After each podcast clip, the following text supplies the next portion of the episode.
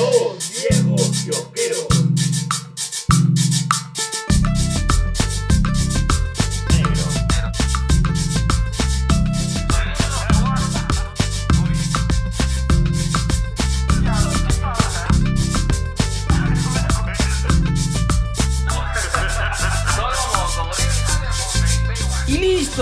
Estamos en vivo. ¿En vivo? En vivo, en vivo acá, desde Magdalena del Mar. bueno, bienvenidos a su capítulo 171 de Dos Viejos Kiosqueros. Ahora, y dos viejos, y esta casa humilde se viste de honores para recibir al mejor podcast del Perú. No lo decimos nosotros, lo dice Entel. Auspícianos Entel. Pero que nos auspicia a nosotros también, pues. Claro, Todavía no hay. auspícienos. Auspícienos. Auspícienos Entel. Y queremos darle bienvenida a Jorge y Daniel de Por las rutas de la curiosidad. ¿Y a sus hijitos? Los stalkers. ¡Ay, qué lindo, Dios mío! A ver, A ver. chicos, bienvenidos a su casa. Gracias, gracias. Este, muy feliz de estar en mi caso una vez más en la Tubicueva y realmente nunca pensé que este momento iba a llegar y es el día en que me retiro del podcasting porque es mi sueño, es mi, es mi sueño, es mi sueño erótico hecho realidad, se los digo, se los confieso el día de hoy. sí. Sí, eh, yo creo que a partir de ahora el número 171 va a ser nuestro número favorito. Oh. Definitivamente sí, bueno, Daniel ya lo he dicho, de verdad que estamos muy contentos eh, y hemos estado esperando la oportunidad de por fin compartir micrófonos. Lo hemos hecho en alguna transmisión, pero ahora sí propiamente en un, pod- en un podcast, ¿no? Que es en el con ustedes. Y en este caso tú y yo estamos literalmente compartiendo un micrófono. sí. Así es. Es que es por un momento nada más. O sea, como en una, como en una buena porno que se respeta, los tríos siempre empiezan compartiendo y luego ya cada uno va por su cuenta, ¿sí o no? En los gangbangs. Y ese fue otro momento interesante que descubro gracias a Jorge Zaguirre y su visión por el porno. Gracias, negro. El podcast de las hermanitas del Sagrado Corazón de la parroquia Santa Rosa, AM, ya no nos va a invitar a su podcast. AM. Antes de la metida. Perdón. Perdón. bueno, y ahora vamos este, rápidamente a este momento de estúpido y sin sentido que se llama Negros en Cuarentena. Te pongo la música de fondo. Ahí está, listo. No la escuchas. Siente la música. La sentimos viendo cómo te meneas. En la casa, de- en la casa, en la casa, El pabellón nacional se mueve tan rico como tú y tu polo. Ahí está, listo. Echa Muni, ganó. va. Un saludo a Mingo y a mi viejito celebrando en que eh, Muni ganó a Universitario de Deportes. El día de hoy. Yo me declaro una vez más hincha del municipal. Muy bien, negro. O Y, sea, y soy- Cristal le ganó Alianza también, por si acaso. ¡Ah, qué bacán! ¡Qué bueno! Muy sincera tu apreciación. ¿Qué- qué No, es que yo, de verdad, yo tengo muchos amigos que son hinchas de Cristal y a mí el Cristal sí me pareció un buen equipo. Sí. sí, bueno, sí. ahí hay algo que más compartimos con Daniel aparte del micrófono, ¿no? Que es el hinchaje también. Porque Ah. los dos somos de cristal. Ah, Ah, man, ya. Eso no sabía. O, lo- no, sí lo han comentado en un momento, creo. En algún momento, o sea, no nos lo han preguntado directamente, pero sí lo hemos dicho así muy como que solapa, sí lo hemos soltado alguna vez en el podcast. ¿Y van al estadio? eh, ¿Suelen hacer algún tipo de actividad? Una vez, una vez hemos ido al estadio juntos hace ya tiempo, Sí, ¿no? con, con mi hermano, sí. Sí, claro, claro, claro. Bueno, fuimos con mi hermano, fuimos a un, me acuerdo, Cristal contra León de Huánuco, toda la hinchada, Ah, este, toda la hinchada empezó a putear a Chiquito Flores, me acuerdo. y luego también fuimos para la final de ese año que fue contra Garcilaso en el Nacional y bueno, una experiencia increíble, pues, ¿no? Y ver a tu equipo campeón en vivo. Claro. Eh, lo que pasa es que Cristal tiene bastante tradición, no necesariamente esta. desde que era. Sporting Tabaco. Ah, claro, Claro. claro. Estamos con datos históricos, hermano. Sporting Tabaco. Claro, porque el estadio quedaba cerca, a ver, desásneme, de donde quedaba la tabacalera, eh, la, la, la fábrica de la tabacalera nacional del Perú, que es en el RIMAC. En el RIMA, claro. E- Este, lo que sé es que luego Sporting Tabaco tiene un tema, no me, no me acuerdo si termina por bajar de categoría, pero claro, es la Bacus quien compra el, el equipo y bueno, se transforma en Sporting Cristal Bacus, que con, el- con los pocos años se cambia de nombre a Sporting Cristal a secas y bueno, ahí es que empieza la historia pues del, del club, allá en los años 50. Manjo. Yo quiero tener un equipo de fútbol para que lo eh, auspicie Durex. Y Condones sería, Durex. Claro, equipo penetrador. A- a- Así como el- creo que el Alianza Atlético de Sullana un tiempo lo auspiciaba con Dones Vladi, me parece. Ah, Ah, ya, claro, claro. Claro. Hace años, sí. Claro, sería ta ta ta ta ta ta ta ta ta pene ta ta ta ta ta ta ta ta ta pene. La banda la, la- sería una barra heteropatriarcal, pero interesante.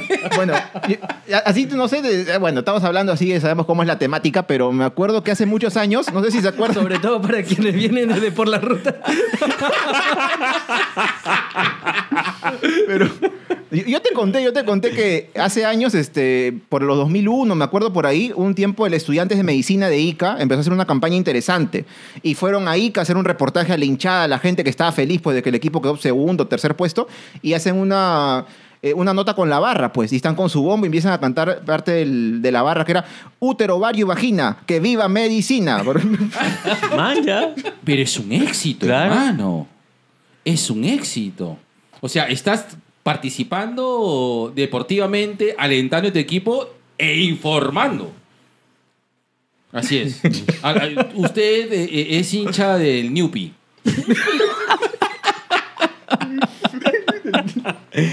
Yo no, o sea, no comulgo yo mucho con el tema del fútbol. Eh, no. No. Ni el Ñupi, ni el nada. O sea, si voy a ser sincero, lo más cercano que he estado cerca a, a ser fan de un equipo es al equipo de Manny el Libero. Ah, ya. claro. Yo, yo pensé que Fútbol iba a decir, lo, lo más cercano que estuve del fútbol es cuando me tiré a la, a la, a la porrista el Boys. Perdón. Pero, discúlpame. Listo, se acabó. A la mierda. ¿De cómo has estado, negro? Dime. Cansado. Aparte, cansado. Este, no, negro, creo que ya fue suficiente. negro. Listo, se acabó. Basta. En casa de Don José, una noche me carañaba. En la casa, de- en la casa, en la casa, en la casa, en la casa de buena fe. Listo. Este, bueno, eh, yo quiero avisar de que Jorge y Daniel son testigos de que esto lo hacemos sin drogas. Es cierto. Y esta es mi segunda chela, pero tomar cerveza para mí es como chicha. De jora. Mejora. Chicha mejora. Listo. Bueno, y ahora a la sección noticias.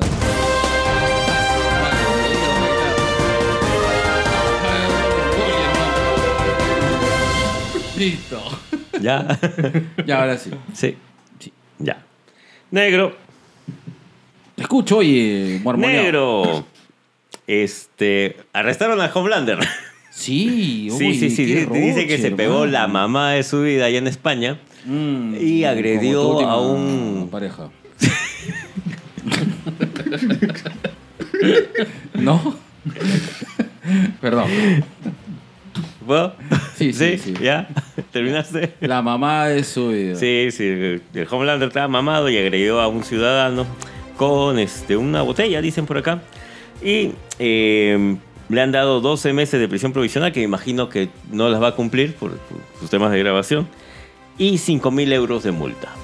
Bueno, 5 mil euros no es ni mierda. Me imagino que para Anthony Starr... eh, O sea, para ellos claro. solamente. Para mí, Conche Sumare significa pues, siete pensiones. weón.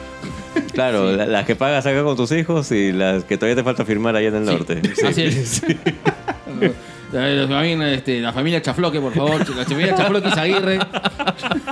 Y Zaguirre Chafloque. No, no. ¿No? Allá en el norte no. no, ya, ya. He, Ya no, perdido, ya. he perdido derechos. Listo. Ah, ya, perfecto. Y el Bueno. izquierdo también lo perdí, medio. De un salto. De un salto. El poto se me cayó. El poto de chicha. Allá. Ya, Sigue, sigue. sigue. Allá. En el norte, claro. En el norte, claro. ¿Algún este, comentario acerca del poto de chicha a nivel histórico? Eh, A nivel histórico, bueno. Claro. se me- dos, tengo dos comentarios. A ver. Uno rapidito, este, histórico, que sí, porque esta en esta canción patriótica La Chicha, que fue considerada el primer himno del Perú, se menciona este, en una estrofa este, algo del poto de chicha, ¿no? Que es parte, bueno, de la tradición que se toma chicha de jora. Eh, eso es por el lado histórico. Y por el otro me hizo acordar una vez a, mm, eh, creo que era Esmeralda Checa, que hablaba de, en esto de la doctora Corazón, ¿no? Claro. Que, que invita, y te invito a tomar chicha en poto. Y todos se empiezan a reír, y se, y se empiezan a reír así todo lo de producción, pues, ¿no? Grande, mi tía Esmeralda. Puta, mi sí. tía Esmeralda es lo máximo. Yo tuve la oportunidad de conocer a Alicia Andrade, un, un amor de gente, un amor de gente. Y Esmeralda Checa alguna vez la vi en Sodimac también, ya en silla de ruedas, también un amor de gente. Claro. Las dos, ¿ah? Es que ellas han sido nuestras Lucille Ball, pues, de, del mundo de la comedicidad peruana, pues, ¿no? Tal vez lo más cercano a Lucille Ball que hemos tenido haya sido Lola Vilar, negro, porque Lola era productora. Ah, bueno. Aparte, es- Esmeralda y Alicia siempre han sido este, actrices. Ah, Nu- ok. nu- nunca pasaron la, la zona de producción. Lola Vilar o... ¿Cómo se llama la, la Guardia Serafina? Porque ella sí... Roxana Ábalos. Roxana Ábalos.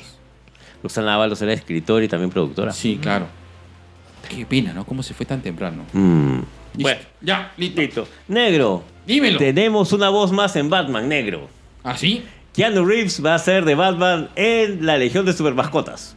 Ah, man, ya. ¿De ¿Sí? Batman o de Batiperro? No, no, de Batman. La, Batman. voz, la voz de Keanu Reeves va como Batman. Estaba escuchando el tráiler en inglés. Sí, ¿ah? ¿Sí? Sí, sí, sí, sí. ¿Vas? Sí, Calato. Ya. Calato, calato totalmente. Así que ya tengo una razón más para ir a ver la Legión de Supermascotas. Ya, muy bien. Sí. ¿A dónde la vas a ir a ver? A tu casa. HBO, pues.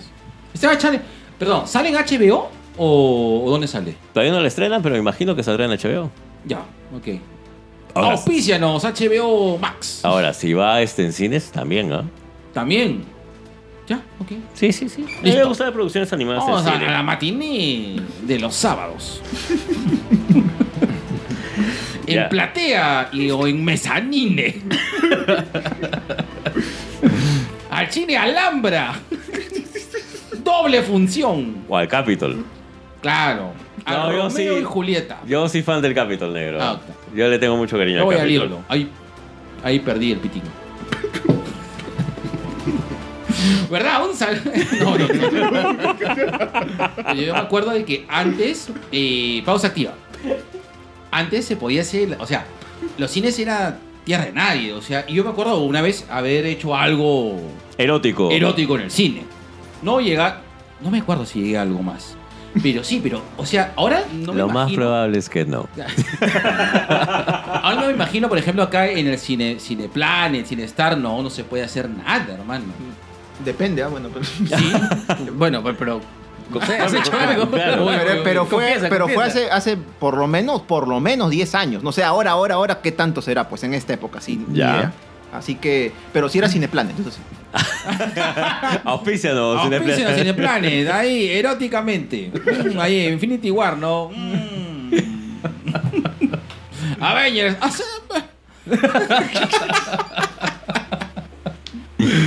Negro, algo que me preocupa. Tom Hiddleston dice que ya su tiempo como Loki está, eh, No, está en cuenta no, regresiva. Sí. no, a mí me da mucha pena. Esto es algo que él ha afirmado, eh, que ya siente que es hora de dar un paso al costado. Y la verdad es que con el tema de los multiversos podría ser también. Te pueden presentar otra versión de Loki, no pasa nada. Pero sí había confirmado la segunda temporada. Ah, no, no. o sea, él dice ya está en. o sea, ya, Claro, ya ya. está pensando en dejar el personaje. Me imagino que después de la segunda y por ahí un par de películas más y, y ya. Pero bueno, es un paso natural, ¿no? O sea. Yo creo que sí. Eh, eh, por ejemplo, yo creo que Kid Loki puede tener una mayor relevancia en el MCU y por ahí que Sylvie también. No por nada en este en el capítulo de, perdón, en el en la serie En la de serie. Loki le dan mucha mucha eh, mucha Fuerza. importancia a Sylvie Sí. y creo que Sylvie podría ser este Loki. Lo quita. Ah, Más bien. Lo quita. sí, o sea, la verdad es que sí. De hecho, podría tomar el mando cualquiera de las versiones de Loki. Así que. Claro. Pero él está avisando ya con tiempo. Entonces, este. Sí, pues también me imagino que querrá hacer otras cosas, ¿no? Sí, aparte que el pata es un actor súper Es este, muy bueno. Sí. Es, muy, bueno. Y aparte es que también bueno. es súper también este llamado, ¿no? Sí, sí, es, es muy bueno. Lo recuerdo en una película, algo que tenía que ver con Escarlata, pero no me acuerdo. A las cumbres escarlatas. Latas, claro, que es este. La mansión escarlata. La mansión escarlata, pues, entre medio thriller, medio terror, cuando él está en una casa con su Sí, hermana sí, y sí, sí. con la que iba a ser su esposa, y pasan una serie de cosas locas y quemadas en, la- en esa misma casita. Exacto, exacto. Así es. Mm, listo, Sí, vean aparte- Cumbre. Vean. Véanlo. No, no es Cumbres, es la mansión. A ver, voy a buscar. Ya, mientras Felicidad Roja, bienvenidos a dos viejos kiosqueros, no nos acordamos del nombre de la película, no sabemos el argumento, pero no el nombre. Esa película. La mansión está talata. Esa es. Esa es. Listo. Ya. La cumbre escarlata, tienes razón. Cumbre escarlata, claro. Ya está. La cumbre escarlata. Negro. Dímelo, oye. Martin Kobe llegó a tu edad, 76 años. Eh, nuestro querido John Chris de Karate Kid. Yo me acuerdo de él de una serie en que él hacía un extraterrestre. Claro. Que, había sido, este, era un príncipe extraterrestre que tenía que hacer buenas horas en la Tierra. Esa, esa serie es muy buena. ¿Cómo te acuerdas del nombre? Lo busco, lo busco.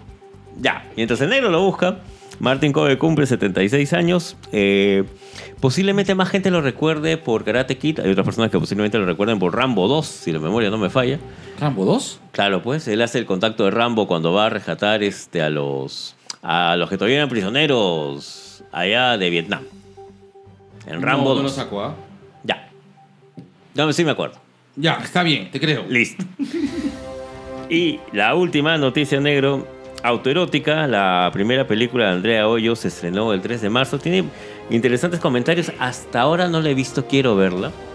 Eh, uno, porque me parece interesante el hecho de una visión de la sexualidad adolescente eh, desde el punto de vista femenino, que es algo que no es tan usual. Por lo general, en la literatura, en el cine, siempre es cómo creemos nosotros que deben ser las mujeres.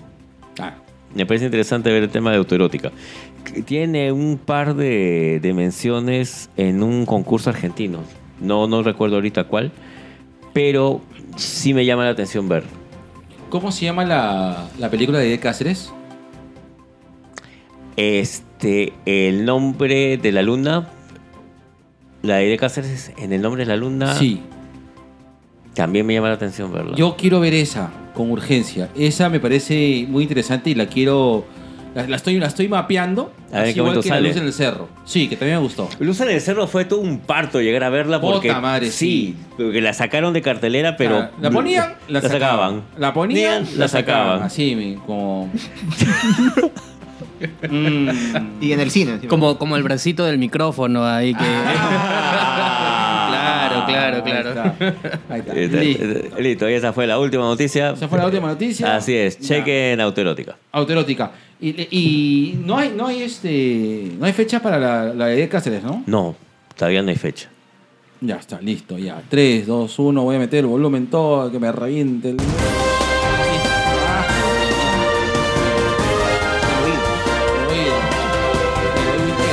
sano todavía.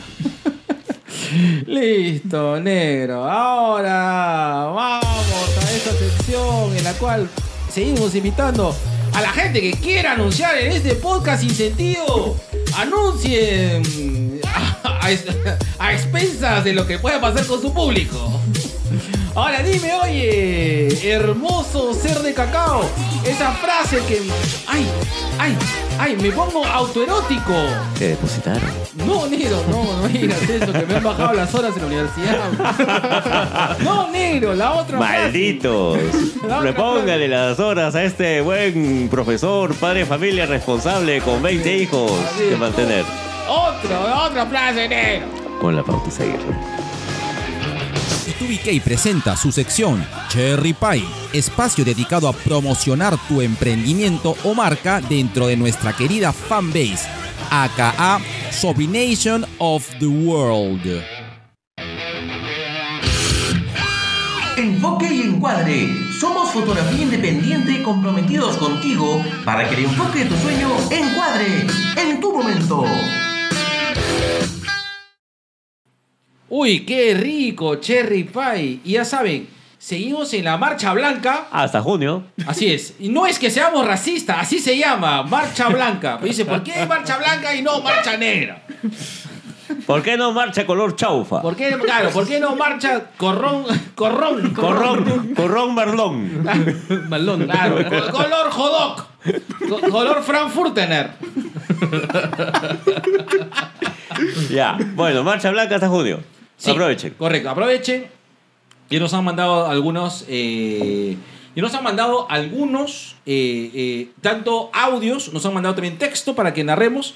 Pero igual, aprovechen, por favor, mándenos con tiempo para poder hacer. eh, por ejemplo, ahorita el, hemos puesto el Cherry Pie de la banda Dana, que nos ha mandado una versión remasterizada. Mm, ahora, antes era con Man at Arms, ahora es con Skeletor. Porque tiene otro Master of the Universe. ¡Listo! Negro.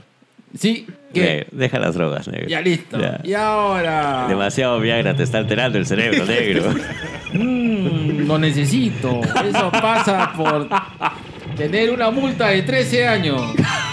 Y ahora, en su sección más renegona de toda la podcastósfera peruana, eh, Tubi K presenta la sección Gente de mierda.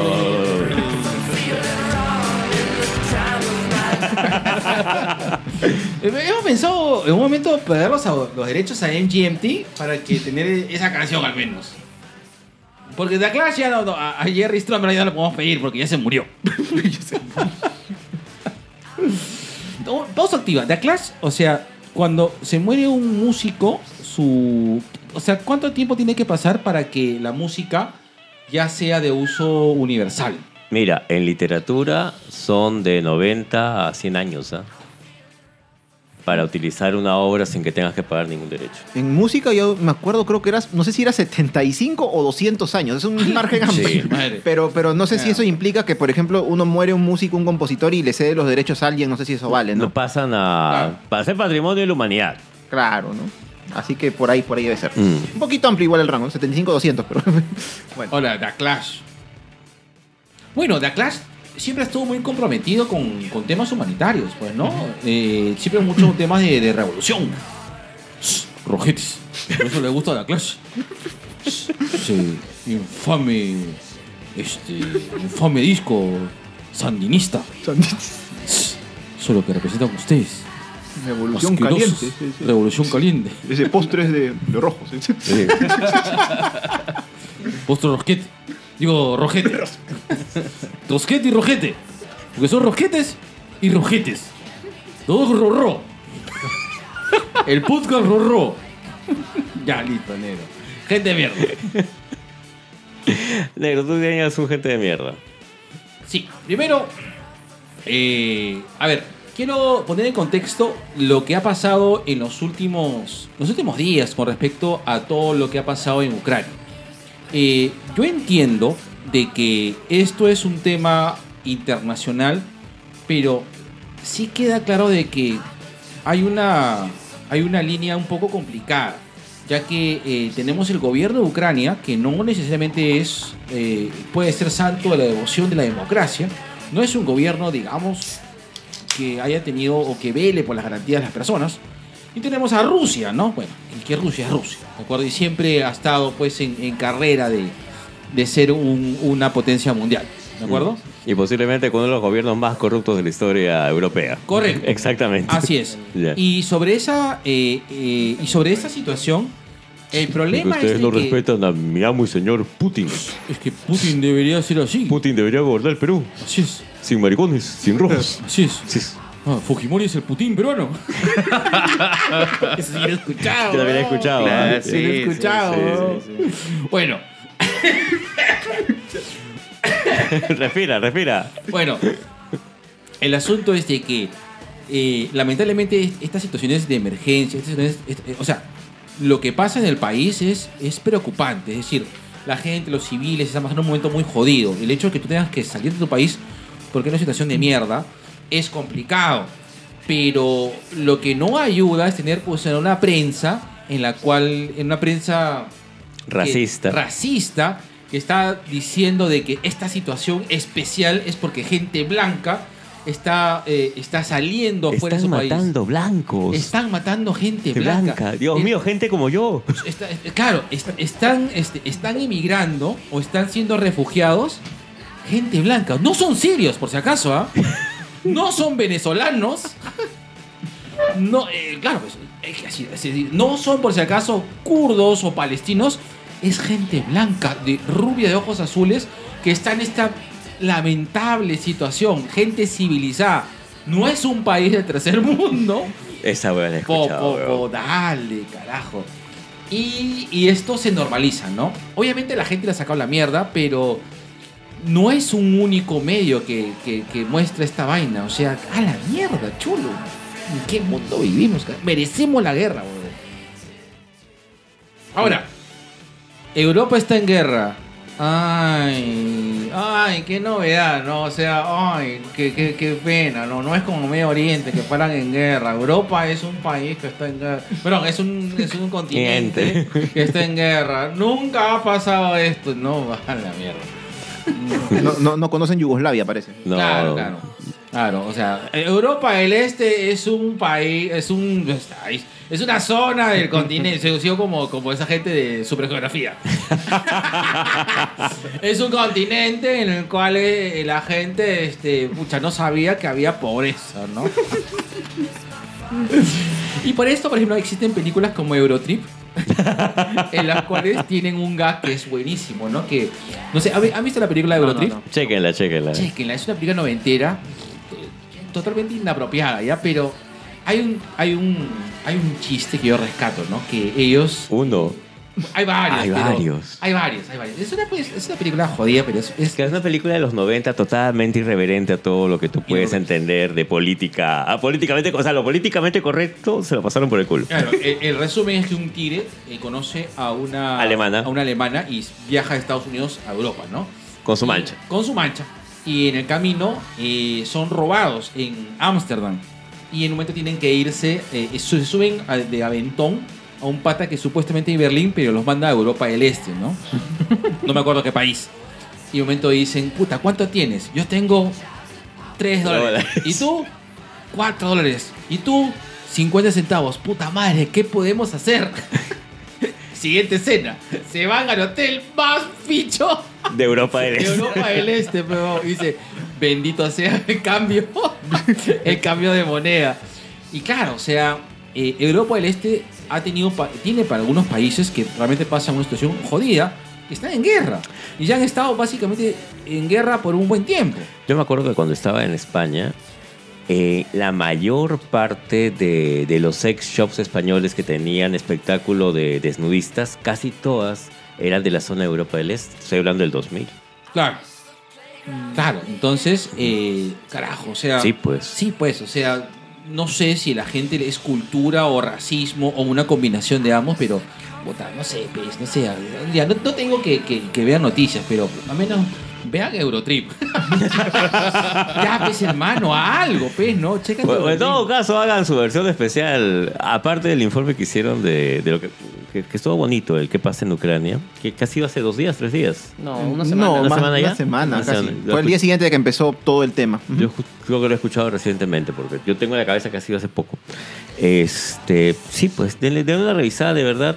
Acá nuestros invitados tienen una serie de cosas locas que los pueden ayudar a entender un poco más qué es lo que sucede por allá. Sí, pues, pero es que es eso, ¿no? Porque tú decías si es racismo o, o- Ay, o cómo se- ignorancia, cómo pero, se tocan. pero Tóquense. Tóquense. son las cosas de compartir micrófono. Tóquense históricamente. Tóquense para nosotros.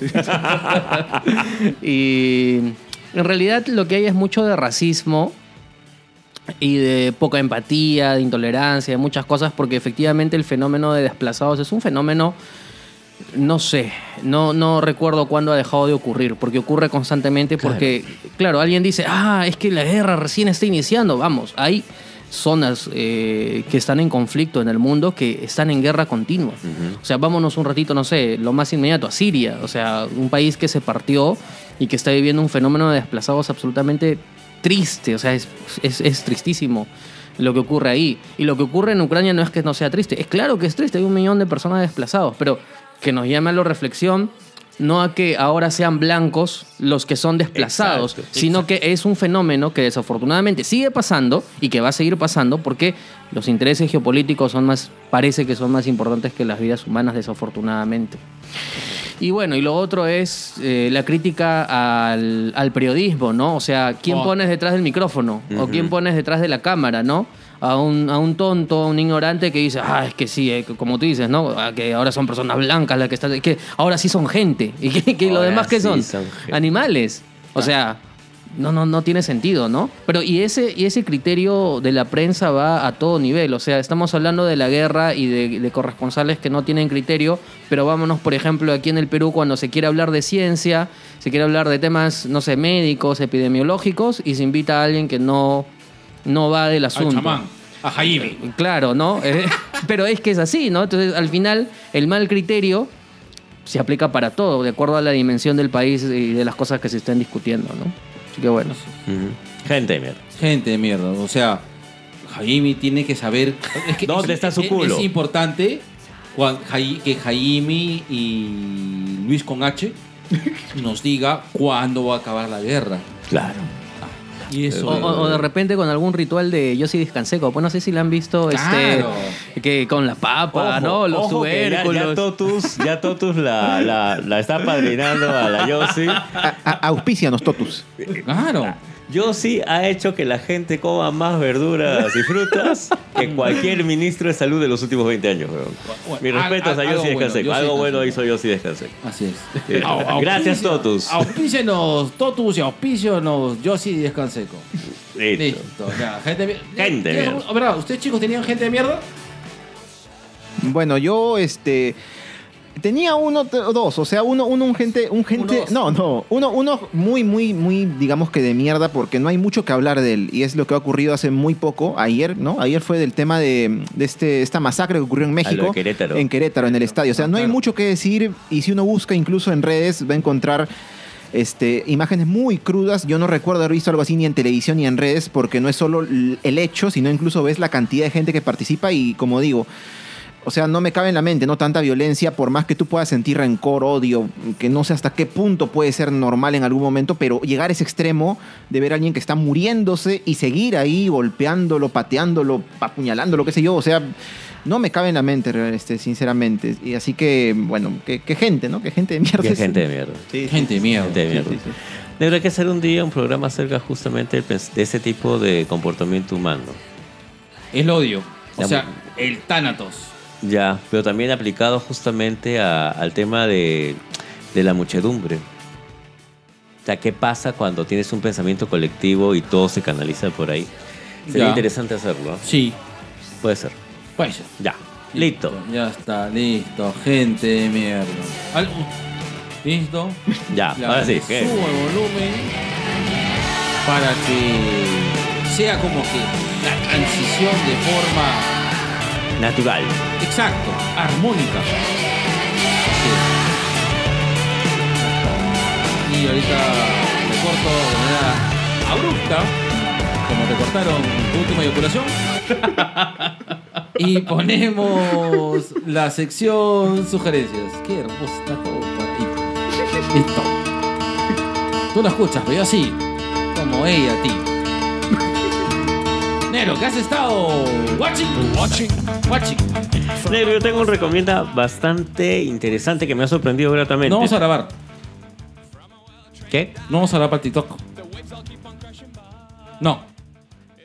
El ¡Ay! Sí. Espérate. A ver, a ver. Ya, pregunta facililla. ¿Vamos a grabar TikTok o no? Si no, no grabamos. Lo grabamos. Listo. Listo, espérate. En todo caso tendría dos recomiendas. ¿Puede Dame. ser? Dámelo. Espérate, déjame prenderlo. Dámelo. Dámelo en la manito. Ah, así le dices a la china, pues. Sí. sí, sí. Cuando le pides la mano a la china. Puta madre. Cada vez que se borracha mi compadre le pide la mano a la china. Papi, pasa mi bolsita, hay un cómic tapadura ahí. Eh, ¿Te paso la bolsa o No, ahí dentro hay, hay un cómic. De- ahí está, ¿lo viste? Ese de ahí. Listo. Ya. 3, 2, 1. Ya. Negro, mira, tengo este de acá que es Voces que Cuentan, que es una antología en cómic de diferentes relatos en- de autoras, que creo que es muy importante. Justo estamos a, a días de, de recordar el Día de la la Mujer, exactamente. Y qué importante es eh, no solamente la, la presencia y el empoderamiento, sino también el ver su versión. Este es, yo le tengo mucho miedo a cuando escucho la palabra antología, porque es una recopilación de historias que tienen un sentido. Me acuerdo a Shakira. ¿Por qué? La canción Antología. Puta madre. claro, como yo para escuchando a Shakira. Shakira, Shakira. Creo que lo de Mueve las caderas. Tus caderas no mienten, porque son de titanio. ya. Bueno, es- hay tres historias que a mí sí me conmovieron bastante. Una es la de Agustina Guerrero. Agustina Guerrero, la autora de La Volátil y del Viaje, un, un gran cómic, lo pueden conseguir bacán, donde ella imagina un mundo al revés. Y otro que habla acerca del aneurisma. Y el último que me gustó bastante, que es como eh, el deporte y la aviación, la aviación sobre todo, pueden eh, cambiar muchas cosas. Bacán, muy bonito este de acá, antología, se los recomiendo bastante. Eh, léanlo con cuidado. Son historias cortas, pero muy, muy bonitas. Hay, unos- hay una historia también muy cruda que habla acerca de eh, la anorexia y la y bulimia. Y lo importante que es el tema de la corporalidad. Y quería hacer un anuncio. Eso se los voy a entregar acá a los chicos la curiosidad para que lo sorteen. ¿Ya? Este, sorteenlo en sus redes. Si van a hacer un especial sobre el Día de la Mujer, eh, creo que, eh, que haría apelo entre sus escuchas. ¿Ya? Ese sería un recomienda. Y quiero hacer un recomienda más porque esa es una huevada que sí me ha gustado. Puta, tengo que recomendarlo, huevón. Dímelo, dilo todo. Ya, que se llama, es más, lo, lo escribe acá. Osama Ranking, ¿ya? Pero yo la conozco como El Príncipe Boyi. El Príncipe Boyi es una historia, es un anime muy bonito, muy bacán, con dibujos que te hacen recordar mucho a los dibujos de Tezuka de los 70. La- pero es una historia tan cruda, tan paja, tan chévere acerca de, y sobre todo cruel, de, de cómo un príncipe tiene que defender su reino. Muy, muy bacán. Si pueden ver este Osamu Ranking o búsquenlo como el príncipe Boyi, chequenlo. Nada más. Listo. Listo. A ver, ahora yo te lo hago a ti. Ya está. Ya, me dices. Ya, ya estoy listo, hermano. Cuando voy de mis lentes para verme más. Ay, más Sí, intelectual. es intelectual. ¿Listo? Listo. 3, 2, 1, vas.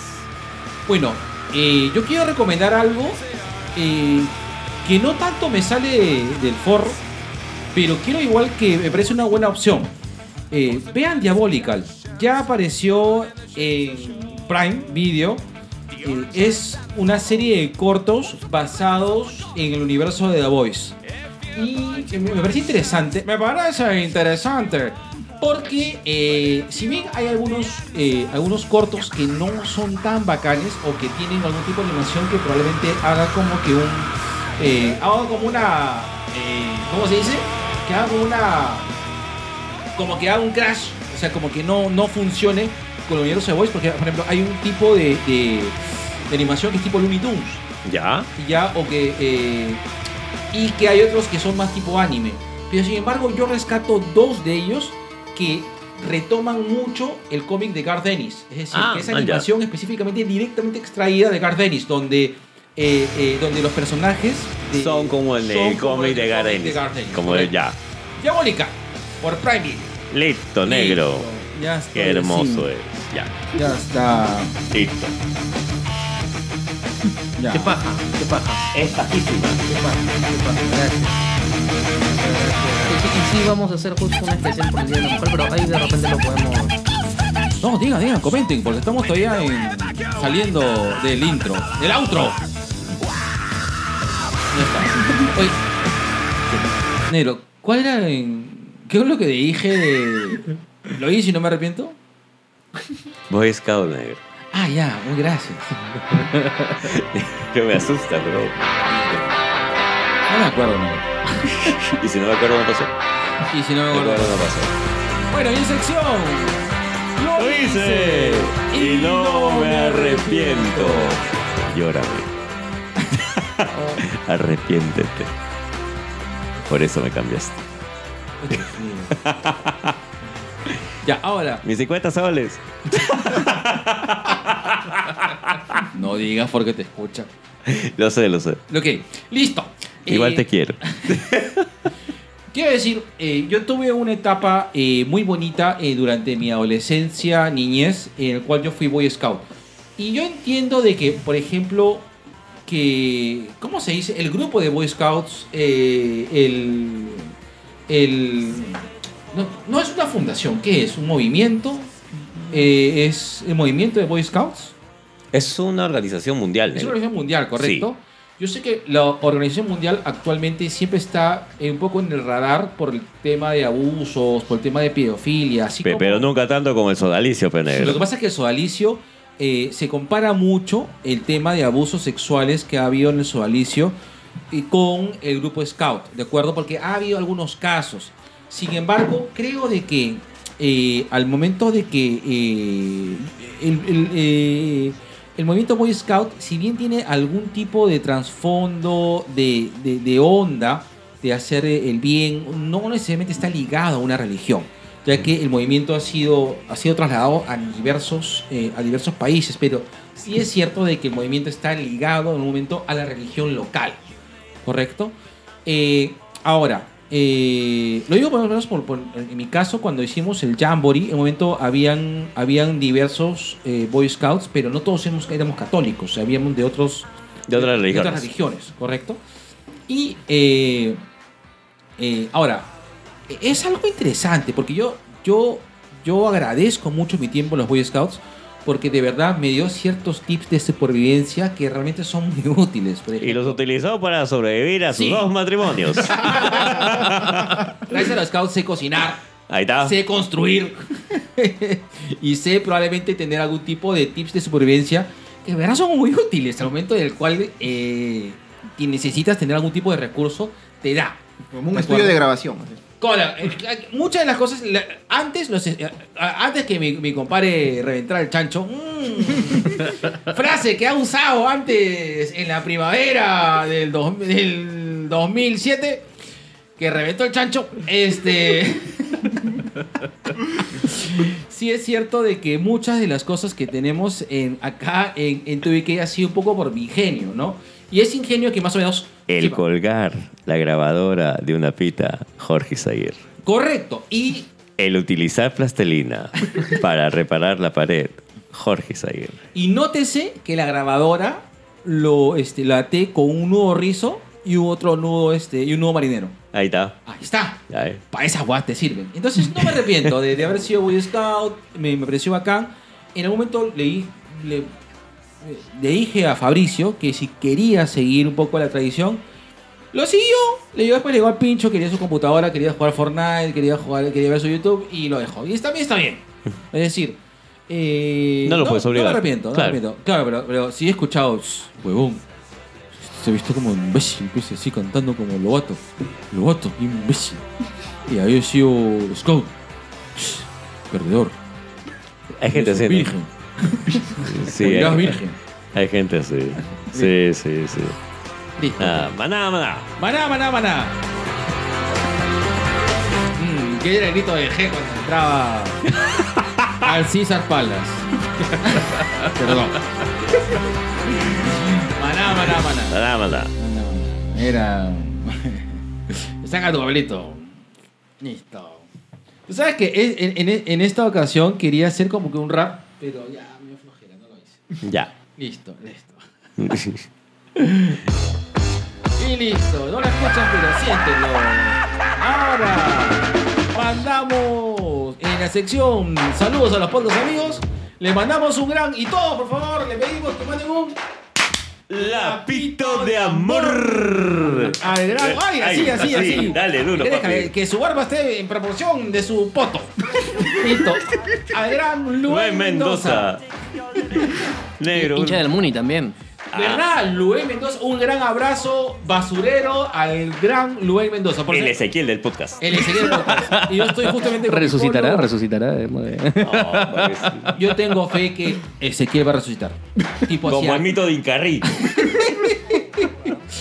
Yo soy de la idea de que deberían cortar la cabeza a Ezequiel y ponerla en una urna. y ver si su cabeza se A lo Huiracocha. Exacto. A lo Huiracocha, claro. Exacto. ¿ves? Yo sé la información, pero no sé el dato.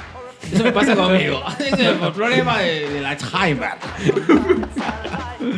Un saludo también para la gente, hablemos con spoiler, a César, Sosur, Alex, José Miguel, Alberto y Guachani. Guachani. Guachani. Muy bien. Listo. Un gran saludo para la gente de Langoy nos está escuchando en sus últimos episodios. Un abrazo a Carlos, Sol, Anderson y Javier. Alejandro, un beso. Te seguimos. Listo. Listo.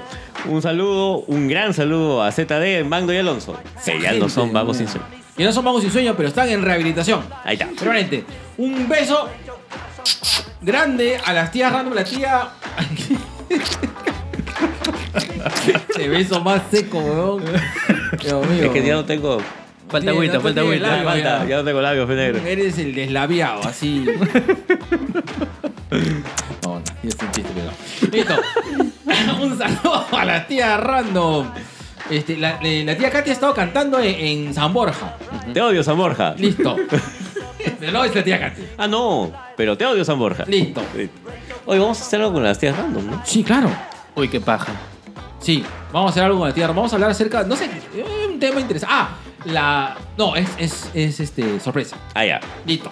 Listo. Pero yo sé lo que es. Ya. Está, Ya. ya. está bien. Tú da el salto de fe nomás, hermano. Yo doy, negro, yo doy. Mm, yo. Listo. un saludo para. yo sé. Un saludo para Pig Noise y para mi linda gente de Sin Closet Podcast. Ya, uh, le mandamos ahorita un abrazo al mejor podcast Perú que están acá, que nos acompañan y que, como dice este eh, Chiquihuilo, enaltece. Está viendo Chiquihuilo, mis hermanos. Huevadas. Enaltece, eh, eh, eh, la transmisión de, de este podcast a por la ruta rutas de la, de la curiosidad. curiosidad. Chicos, cuéntenos en dónde se les puede escuchar. Pueden escucharnos en nuestra página web que es porlasrutas.com. También eh, nos pueden Digo, sí, encontrar. página web. Bueno, Pronto, pronto tu tendrá página web. Porno.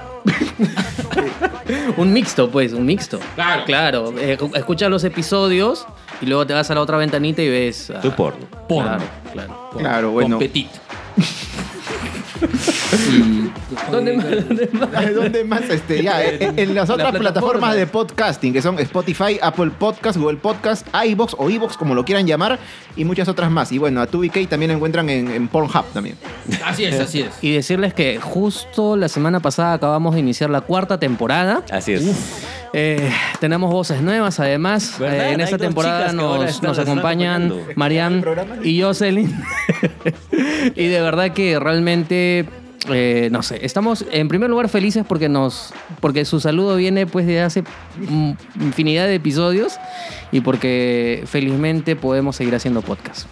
Así Sí, que ahí sí, vamos. bien, bien, Es verdad. Bravo, bravo, bravo. Bravo. Bravo, buena. Que viva Pierola. buena. Ay, ¿Y los stalkers? Ahí está. Que lo diga, que lo diga el jefe. No, es que lo que pasa es que amamos y Stalkers. Pero, Pero- Nos, nos lleva mucho tiempo.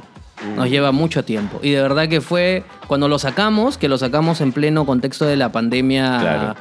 Y que era una producción este, abusiva con nosotros mismos, porque era un episodio diario e imaginarse todo lo que había que imaginarse. Es que esa sí la Llegó un momento en el que ya, ya este, nos quedamos agotados, creo, con, con ello. Lo retomamos el año pasado por el tema del Bicentenario con cuatro episodios, creo. ocho, ocho, ocho episodios, que salió muy bacán. Si no lo han escuchado, ahí hay este. Creo que salió bacán. Está en la página web. sí. Y nada, ya este año vamos a ver igual qué hacemos para retomarlo. Pero ahí está, siempre, siempre va a estar ahí. Yo quiero resaltar que el tema de Stalkers, eh, los chicos se toman su tiempo para hacer contenido tanto para primaria como para secundaria, que es muy raro encontrar ese tipo de contenido educativo, cultural, divertido, ameno y con la chamba que se toman ellos. Yo tuve el honor de, ser invitado para participar en un episodio y, de verdad,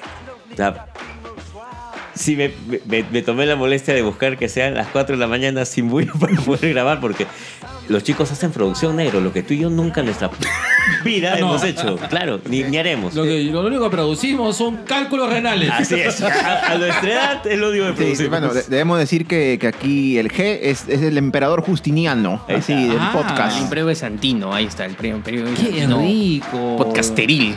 Así es. Ya, yo le voy a poner compromisos. Y tuve que invitar a mi compadre para que haga un personaje histórico. A ver, Yo, yo Ya. voy a hacer este. La Matajari.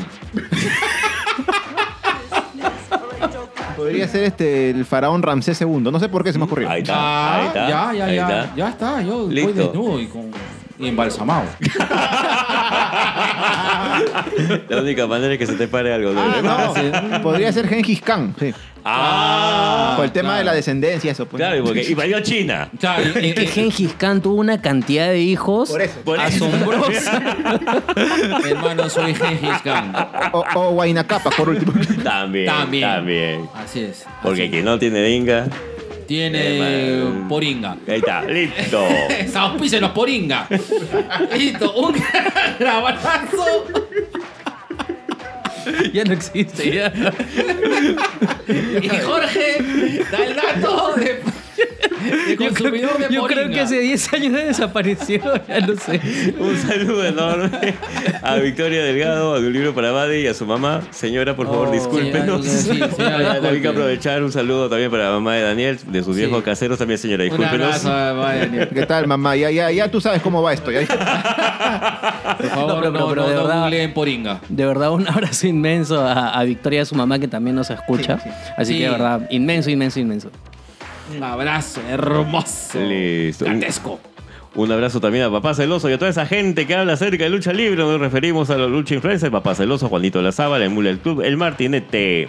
Así es. Y también queremos mandar un gran abrazo así, batmaniático, a toda esa gente que ha ido al estreno y nosotros no. de la gente que habla acerca de la, de la cultura. Pop. Y nos referimos a Chico Viñeta, Me hace la taba, Comic Face, Freaky Manía, Tipo con Lentes, Mystery Comics, Mel Comics, El Causita Friki y otro podcast más. Y también hay que mandar un gran abrazo a la Ciudadela de Vigilante que aparte de podcast Ahora es tienda. y vende cervezas. Ah, y también quiero, hay que incluir ahí también a, a nuestro gran amigo a Daniel Yarón de Distopía Geek. Aguanta, lo, lo apunto. Ahí está, Distopía Distopía Geek. Listo. Listo. Un gran abrazo in- internacionales, a randomizados y a conciencia virtual. Yo no te voy a decir nada, papi papi. Sí, ya, porque ya, no, ya, ya, ya, ya. Sí, vamos a hacer esto con. Lo vamos a hacer nosotros. Con Ricardo. Con Ricardo ya no, Con Ricky, que también es medio.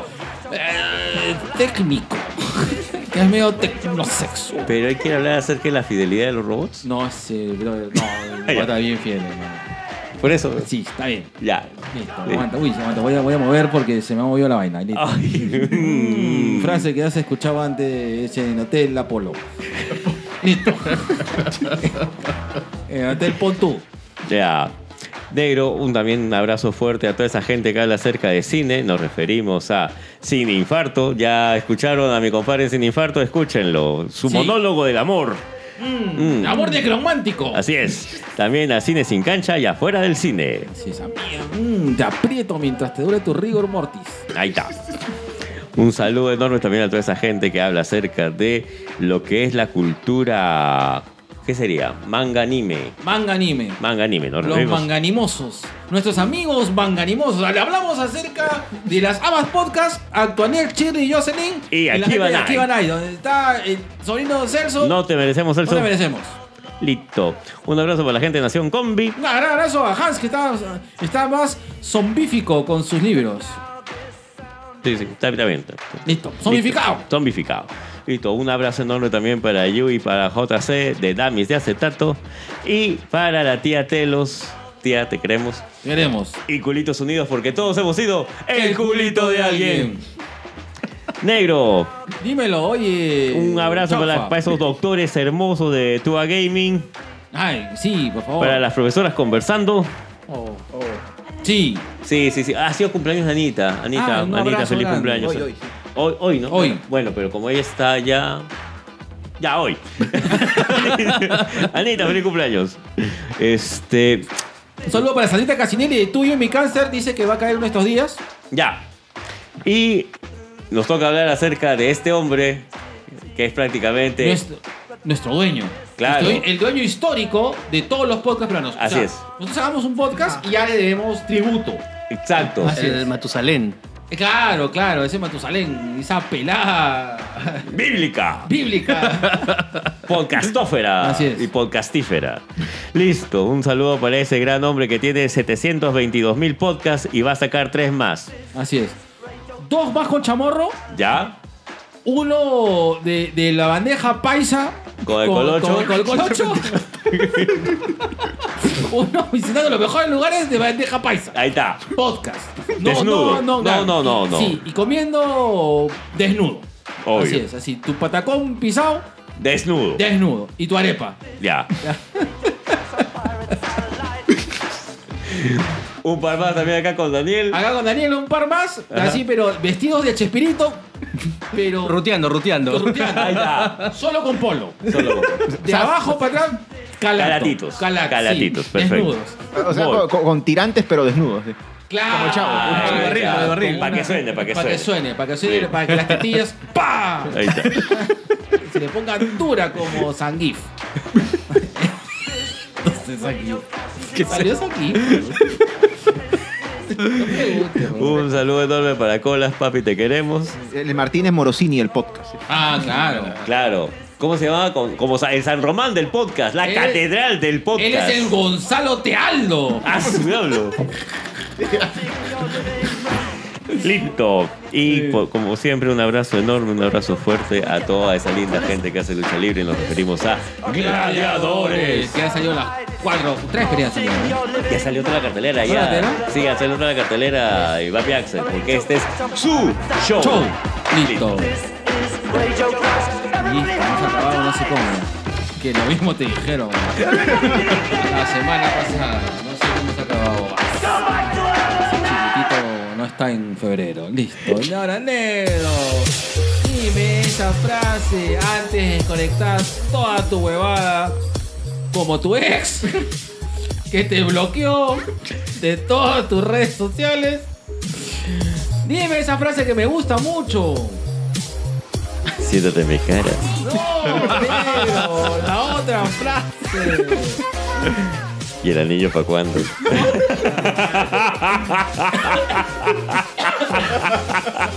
Déjame recuperar mi plata de la cooperativa Elu, mierda. No, la otra frase. Pon la pauta, Isaguirre.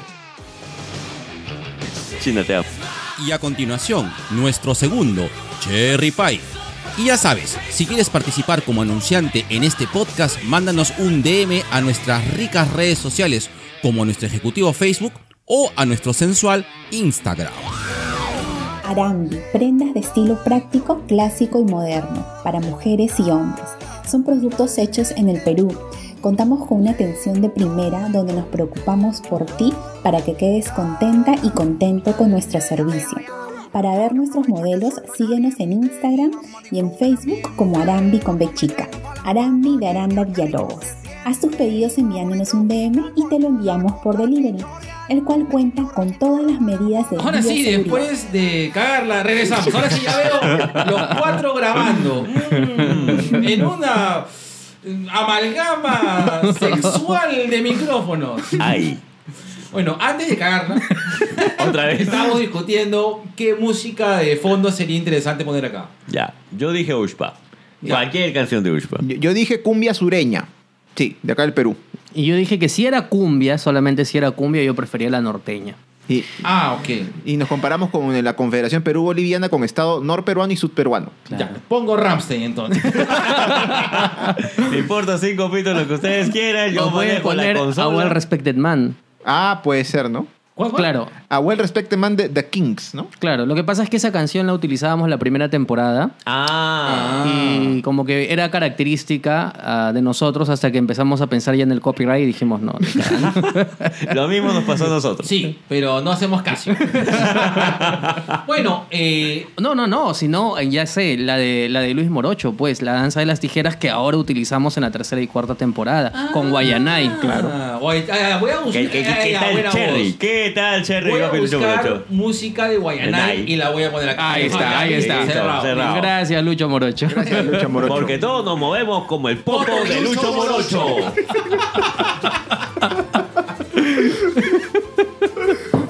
Te queremos, papi. Pero es que fue buena esa.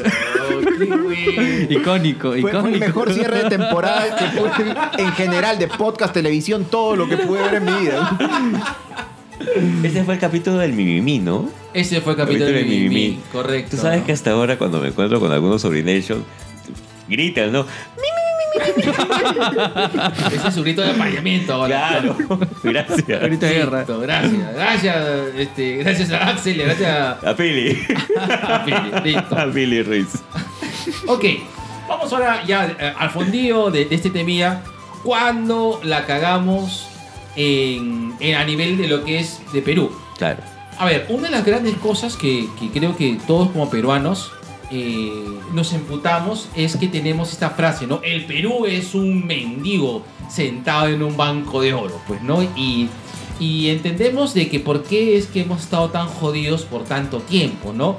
Y sin embargo, eh, creo que el ejercicio de este podcast no va a ser tener algo tan claro, sino es una reflexión más o menos pastrulas de, de, de- de- las personas que conocen acerca de la historia o que hemos estado más tiempo viviendo en este mundo, en este Perú. eh, para poder, En este Perú. En este Perú, en este Perú, este, histórico. Y poder dar nuestra opinión, ¿de acuerdo? Hemos, hemos un poco este, pauteado algunas preguntas que sería interesante responder, ¿no? No sé, mi compadre, acá tú tienes la pauta, yo... Ah, yo la, tengo acá, ¿verdad? ¿Hice, hice así? Lo tenía. Entonces, sí, correcto. Entonces, eh, bueno, no sé, este, chicos, eh, creo que la historia un poco es esta fundada. ¿Hay alguna, es decir, en, al- en algún momento fuimos, en algún momento, como dice la, de como hizo, como dijeron los Molotov, algún momento fuimos potencia mundial realmente? Potencia mundial no lo sé, pero obviamente el Perú hace mucho tiempo y antes de la vida republicana que conocemos, pues sí, entendemos que tenía un sitial más eh, importante, más relevante dentro de mm, la geopolítica. No sé si llegar a ser mundial, este, pero al menos eh, en, en lo que respecta a América, pues no, Perú y México, los virreinatos, Nueva España y Perú, pues eran, eran lo máximo en ese entonces y, y por ese Era lado y el tema... Estrada. y el- ¿Cómo? Era un premio estar acá, digo. Bueno, sí, claro, por supuesto, todos querían estar acá eh, y en realidad, bueno, todos los europeos este querían estar acá, gran parte de ellos. Es que ese es el punto, ¿no? Porque sí, tienes razón, pero en realidad igual, eh, si bien el virreinato del Perú pues, fue un virreinato que en tema de materias primas exportaba mucho y tenía mucho, no dejaba de ser colonia, pues, ¿no? Entonces, Claro. al final éramos una extensión mercantilista de- del reino español que nos utilizaba para llenarse las arcas y para seguir con su, con su política internacional. Pero, eh, es decir, pero España en esa época pues era Sí, claro. chalalón, o sea, o sea, era España, pues, ¿no? Lo fue, lo fue hasta durante algunos siglos, claro. Claro. Claro, entonces como que, es decir, a ver, si, si nos ponemos en ese plan, hay varios países que como que han sido como que anexos a grandes potencias y no les ha ido mal, ¿no? o sea, también, o sea, a mí me gustaría vivir un- en un país que más o menos tenga ciertos privilegios de estar al costado, o sea, ser el Chester, ¿no? De, de, de una potencia. ¿Se- ¿Sacan Bueno, la analogía del Chester? Eh, eh, no, pero te iba a decir, o sea, al final es de repente utilizando una analogía de lo que pasó con Estados Unidos, ¿no? O sea, Sí, al final claro. Estados Unidos era una colonia también, que en este caso era colonia británica, con excepción Correcto. de algunos territorios, y al final es lo que es hoy día, ¿no? Correcto. Pero eh, es que son muchas cosas, ¿no? Son muchas cosas, eh, porque en realidad eh, lo que nos encontramos es de que o sea, si queremos detallar un hecho en concreto en la historia en el que decimos, puta madre, aquí ya la cagamos y desde aquí nos fuimos a la mierda, es un poco difícil. Porque es una suma de todo. Exactamente. Es una suma de todo. No es, no es un punto fijo. En verdad, es una serie de eventos y situaciones en las cuales nos Una serie de metimos. eventos desafortunados. Como la película. Puta, me voy, huevón. Me voy, huevón. A las cuando me llega el pincho, huevón. No es- tu amor no es un punto fijo, es un evento de situaciones que nos llevan a la cama. Mujer de 40. ¡Oh! Y, y- y le besó hasta la sombra. Me siento asqueado. Perdón, negro, perdón, perdón. No, huevón. No. Esa va no te la perdono, huevón. Ha sido una afrenta. Puta, sí. Vamos a un duelo de chalazos. Cruce de espadas. Cruce de espadas. Bueno, eh, entonces, eh, no es que hayamos sido realmente potencia mundial, pero éramos, hemos estado bien parados. Eh, Mejor que ahora. Claro, o sea, a nivel, creo yo, de viéndolo también esa perspectiva, a nivel de, de las personas, como le llamen, ciudadanos, pobladores, habitantes que estaban acá, pero que tenían ese privilegio, ¿no? Porque, claro, como dije, los que querían venir al Perú, que sí querían muchos, eran pues los europeos, ¿no? Eh, me imagino que más españoles, pero claro, pregúntale a algún nativo de acá, salvo a la nobleza que quedó de la época de los incas durante un tiempo.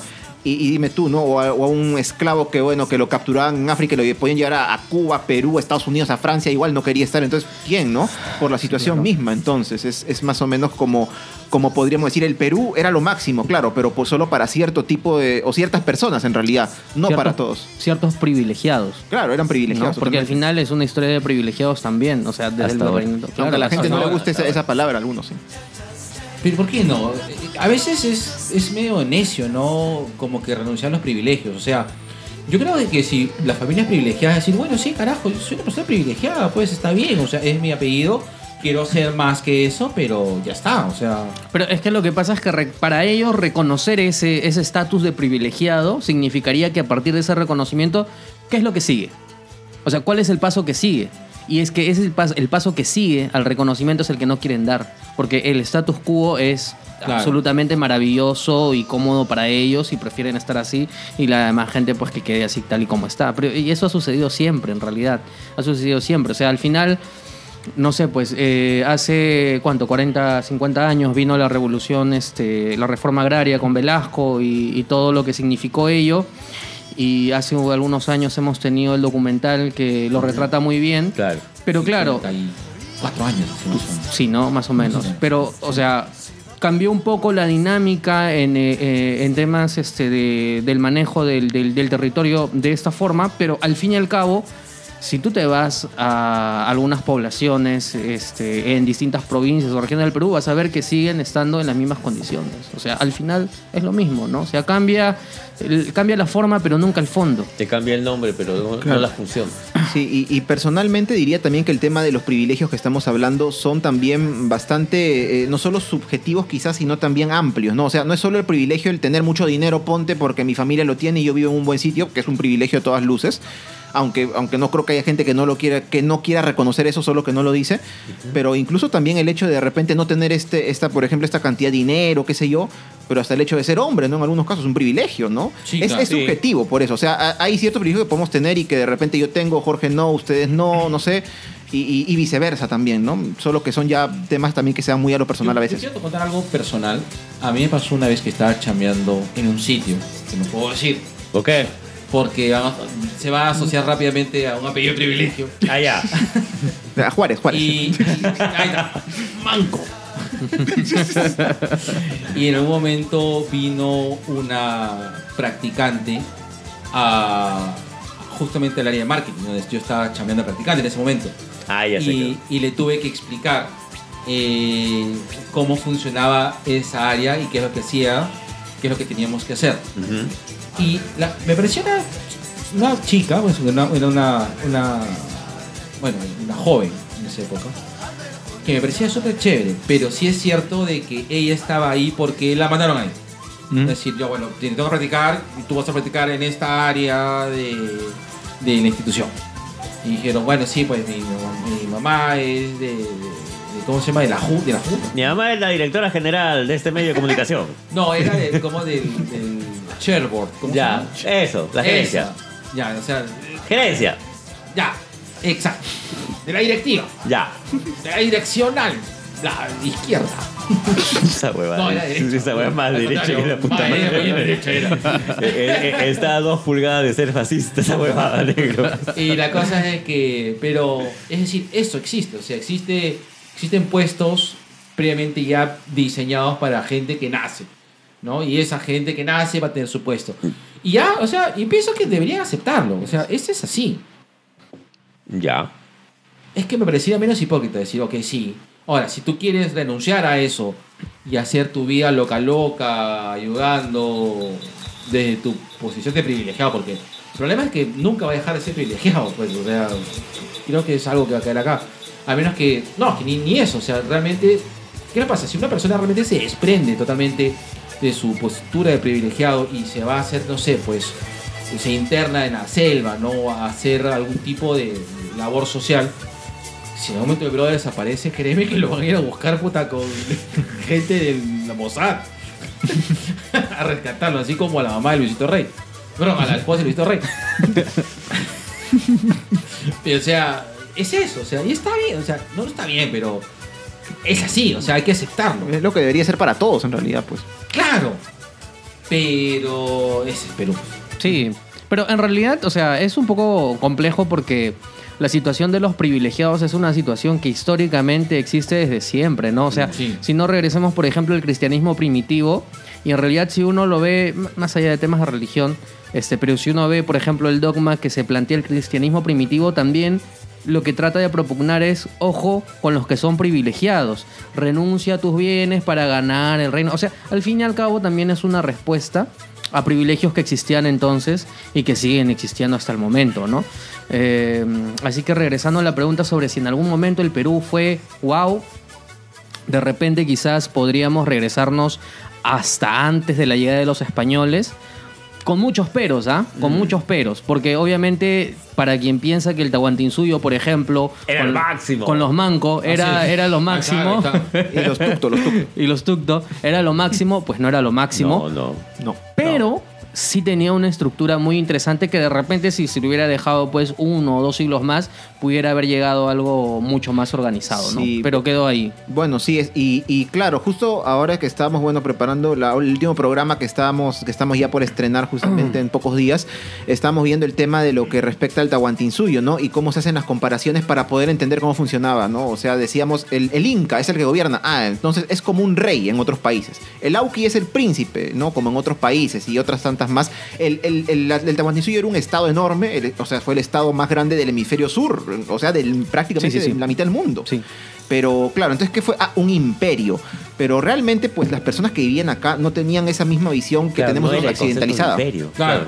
No había ese concepto, en realidad, claro. Y entonces, este, a partir de ahí, uno puede ver cómo eh, todo, todo este pensamiento, pues como que cambia, ¿no? O sea, si lo quieres ver con los ojos de estas otras personas que vivían en esa época, es muy complicado porque no tenemos esa visión, no tenemos esa misma visión. Han pasado años, hemos recibido influencias de todas partes del mundo o de muchas partes del mundo y obviamente no es muy complicado quitarnos esa, esa perspectiva al día de hoy para entender realmente lo que era lo que era este estado no y solo chiquito esa parte que quería mencionar se me había olvidado ya la recordé era que por ejemplo no como en el estado en el Tahuantinsuyo pues entendemos o se entiende de que el, el trabajo que se hacía a diferencia de lo que ocurre muchas veces ahora no era acumulativo en el sentido de que yo trabajo más para bienestar mío de mi familia tener mucho dinero darme mis gustos y darle buenas cosas a mi familia que no está mal claro que no pero en esa época no, era un trabajo más colectivo, ¿no? Como que a favor de la sociedad, de todo De ello, Ayo. claro, del, del, del- el AINI, ¿no? La reciprocidad que había, esa, ese, esa forma de ver el mundo que actualmente, pues, al menos no es, no es así, obviamente, ¿no? Pero que está impregnada de otro tipo de pensamiento que, como digo, más hacia- también hacia lo individual, ¿no? Porque, claro, ahora uno trabaja no, no quizás siempre pensando en el bien que haces a la sociedad, sino pensando en ti. Tengo que trabajar, tengo que comer, darle, mantener a mi familia, ¿no? Cosa que antes quizás se veía en el Tahuantinsuyo específicamente, pero, como digo, ¿no? Con esta reciprocidad y el bien colectivo siendo siempre más importante.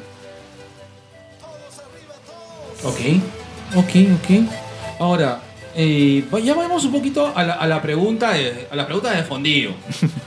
Acá como dije, hemos, escogido algunas preguntas que nos parecieron interesantes debatirlas, contestarlas, ¿no? Eh, y tenemos algunos momentos históricos en los cuales pensamos, o nos late un poco de que, que, lo que, que es lo que nos vemos para el culo, o sea, lo- la cagamos, ¿no? En un momento, ¿no? Eh, a ver, yo voy con la primera pregunta, ¿no? Y creo que es una pregunta que muy picante porque hasta ahora, la hasta ahora tenemos algunos líderes políticos que, que reclaman acerca sobre la guerra con Chile, ¿no? Hay que ir a que nos devuelvan el Huáscar, ¿no? Entonces, pero creo que sobre el tema de la guerra con Chile y una de las cosas que más salta es que el Perú se metió en un chongo, en teoría, ¿no? Ese es un poco el rollo. Se metió en un chongo que no nos correspondía. Es como cuando salimos a chupar con mi pata Nero Virgües y estábamos tranquilos y se peleaba con, con los grandes de- de- de- del costado y tenemos que saltar todos, ¿de acuerdo? Es. Lo que pasó justamente es que era una guerra de Chile con Bolivia y Perú se tuvo que meter. ¿De acuerdo? Y después Bolivia se arrojó y se quitó como mi pata. Entonces, Pregunto, ¿el tratado de defensa con Bolivia realmente fue una cojudez? Es decir, ¿de verdad tenemos que firmarlo? Yo sé que Perú y Bolivia, eh, verdad, Perú, Ecuador y Bolivia es la misma hueá.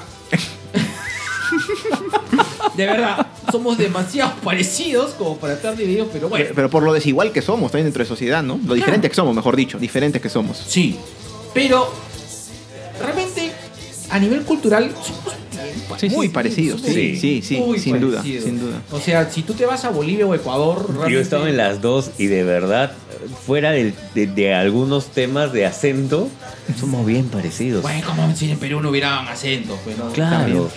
Yo más bien siento que tal vez durante posiblemente lo- los primeros años del siglo XX aprendimos a odiarnos entre ecuatorianos y peruanos y a soportarnos dentro de lo posible entre bolivianos y peruanos. Es mi parecer por experiencia de viaje. Bueno, en realidad nosotros con Bolivia siempre hemos sido eh, aliados estratégicos, ¿no? O sea, eh, aliados más que estratégicos, de repente por un tema histórico, siempre hemos estado cercanos, por lo mismo que acaban de decir, ¿no? O sea, realmente, si nosotros hablamos en términos de cultura, eh, la cultura altiplánica es unitaria Claro. y la cultura altiplánica por temas políticos concretamente que nacen en la colonia, al final tienen una división política en la que uno pertenece al Perú y lo demás pertenece a Bolivia. Sobre el tratado en sí concretamente, el tratado fue suscrito en un contexto distinto al de la guerra, porque fue escrito, eh, o fue suscrito, mejor dicho, años anteriores, en un contexto internacional en el que efectivamente Perú incluso también llega a tener una cercanía con la misma Argentina para tener incluso un tratado de eh, eh, evitando, previendo cualquier cosa que pudiese pasar, al final no pasa y al final solamente se suscribe este tratado con Bolivia. Y el problema yo creo que sí, quizás no debió de hacerse, pero claro, es que el Perú también, por eh, los distintos problemas que tenía en términos de corrupción y en términos de deudas y todo ello, al final descuida uno de sus, de sus logros más importantes que había tenido durante esos años. Era que su ejército, y, en- e, y hablando concretamente su marina, era mucho más importante que la chilena. 10 años, 15 años más tarde, la Marina chilena estaba por encima nuestro. Claro. Y ahí hubo un descuido, un descuido distraídos por X cosas. Y eso es, el, creo yo, uno de los errores más importantes que vamos a tener. Porque si recordamos algunos años antes, no sé cuánto, cuando, cuando combatimos con, contra España, Ah, el famoso combate de 2 de en mayo. 1866, o sea, cerca de 15 años antes. Claro, ahí, 14 en, años en antes. realidad, este, o sea, combatimos las, las dos flotas juntas, tanto la chilena como como la la peruana, peruana. pero la peruana estaba por encima de la chilena. Entonces, al final, eh, probablemente el conflicto más allá del tratado iba a pasar en algún momento, porque Chile ya tenía ciertos intereses sobre esa zona y en algún momento iba a pasar. Pero es cierto de que si no hubiéramos tenido ese tratado o ese pacto por debajo de la mesa, además, Claro, era un pacto a, escondidas. era un pacto a escondidas. Y cuando Chile... Así porque- como mi compadre hace sus cosas, eh, hacía sus cosas a escondidas. Co- Como Camilo Así. VI. Ahí está. A escondidas. Quiero pactarte. Tu alma A linda. escondidas. Su, le Como arde. un cobarde. A escondidas. Cántame, Pepe Cortisona. Cada como, como decía un jefe mío, cada tarde mi alma vibra, su mm, le arde. Entonces al final es eso, ¿no? Porque era un tratado de escondidas y cuando salta a la PUS y, eh, y llega un día en el que en diarios chilenos dicen, ojo con lo que ha pasado, Perú y Bolivia tienen un tratado, ya Perú no tiene nada que hacer, porque Perú primero había querido mediar incluso. Y claro, Chile luego ve y dice, ¿cómo tú has querido mediar si debajo de la mesa tú ya tenías un tratado con Bolivia? Y al final pasa lo que pasa. Claro, pues, ¿no? este, y, y justo quería resaltar eso, ¿no? El tema de que la alianza fue secreta. Yo estoy viendo acá que fue en el año 1873 que se da, o sea, eh, ¿cuántos? Seis años antes de la guerra. Me imagino, porque no estoy del todo seguro, que ya para entonces Perú, como que su fuerza militar empezaba a menguar y Chile empezaba a escalar. Pero de todas formas, pues, esto, esto yo me pongo a pensar, ¿no? Si Perú hubiera suscrito este tratado, esta alianza defensiva que fue si no lo hubiera sido en secreto, si no hubiera, lo hubiera hecho en secreto, ¿qué hubiera hecho Chile? ¿no? De repente de frente hubiera dicho, porque vemos cómo es la movida geopolítica ahora, oye, te declaro la guerra de frente, de repente sí, o de repente no, al ver que quizá estaba en inferioridad aún, que eso, eso no, lo, no lo tengo seguro. Pero pues tengamos en cuenta también que yo no conozco la historia de Chile, mm, conozco más del Perú, obviamente, que, dentro de lo poco que conozco, pero desde la época de la Confederación Perú-Boliviana, o sea, 50 años antes de la guerra este, que se dio con Chile, ya pues había gente en Chile, políticos como Diego Portales, que veían, no, ojo con el Perú, el Perú ahorita está muy bien y es a él la- con quien, con quien debemos rivalizar, no sé si a un nivel bélico, me imagino que él pensaba que sí.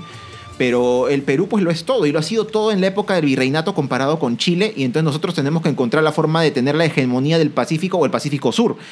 Entonces, como digo, no sé si en la historia chilena luego estas ideas recalaron mucho o fue esporádico poco a poco hasta llegar al- a los años 1870 y tantos que empieza la guerra al final de esta década, pero también entiendo pues que de cierta forma caló viendo que Chile, Chile que oye, sí hay, que empezar a armarnos, ¿no? Em- Aprovechar de que el Perú se ha descuidado en este momento, ya después de la época de la guerra con España, y empezaron ¿no? a comprar nosotros nuestro armamento, buques, etcétera. Y pues llegado el momento, entiendo yo que cuando se entera Chile, pues de esta alianza secreta entre Perú y Bolivia, pues uy, perfecto, encontramos la excusa perfecta para ir también contra el Perú, ¿no? Y bueno, vemos lo que pasó a partir de ahí. Nos cagamos. Nos cagamos. Sí, nos cagamos. No, no, no. Nos cagamos solitos por hacer las cosas escondidas. Como Camilo VI. ¿Cómo? Sí, bueno, sí.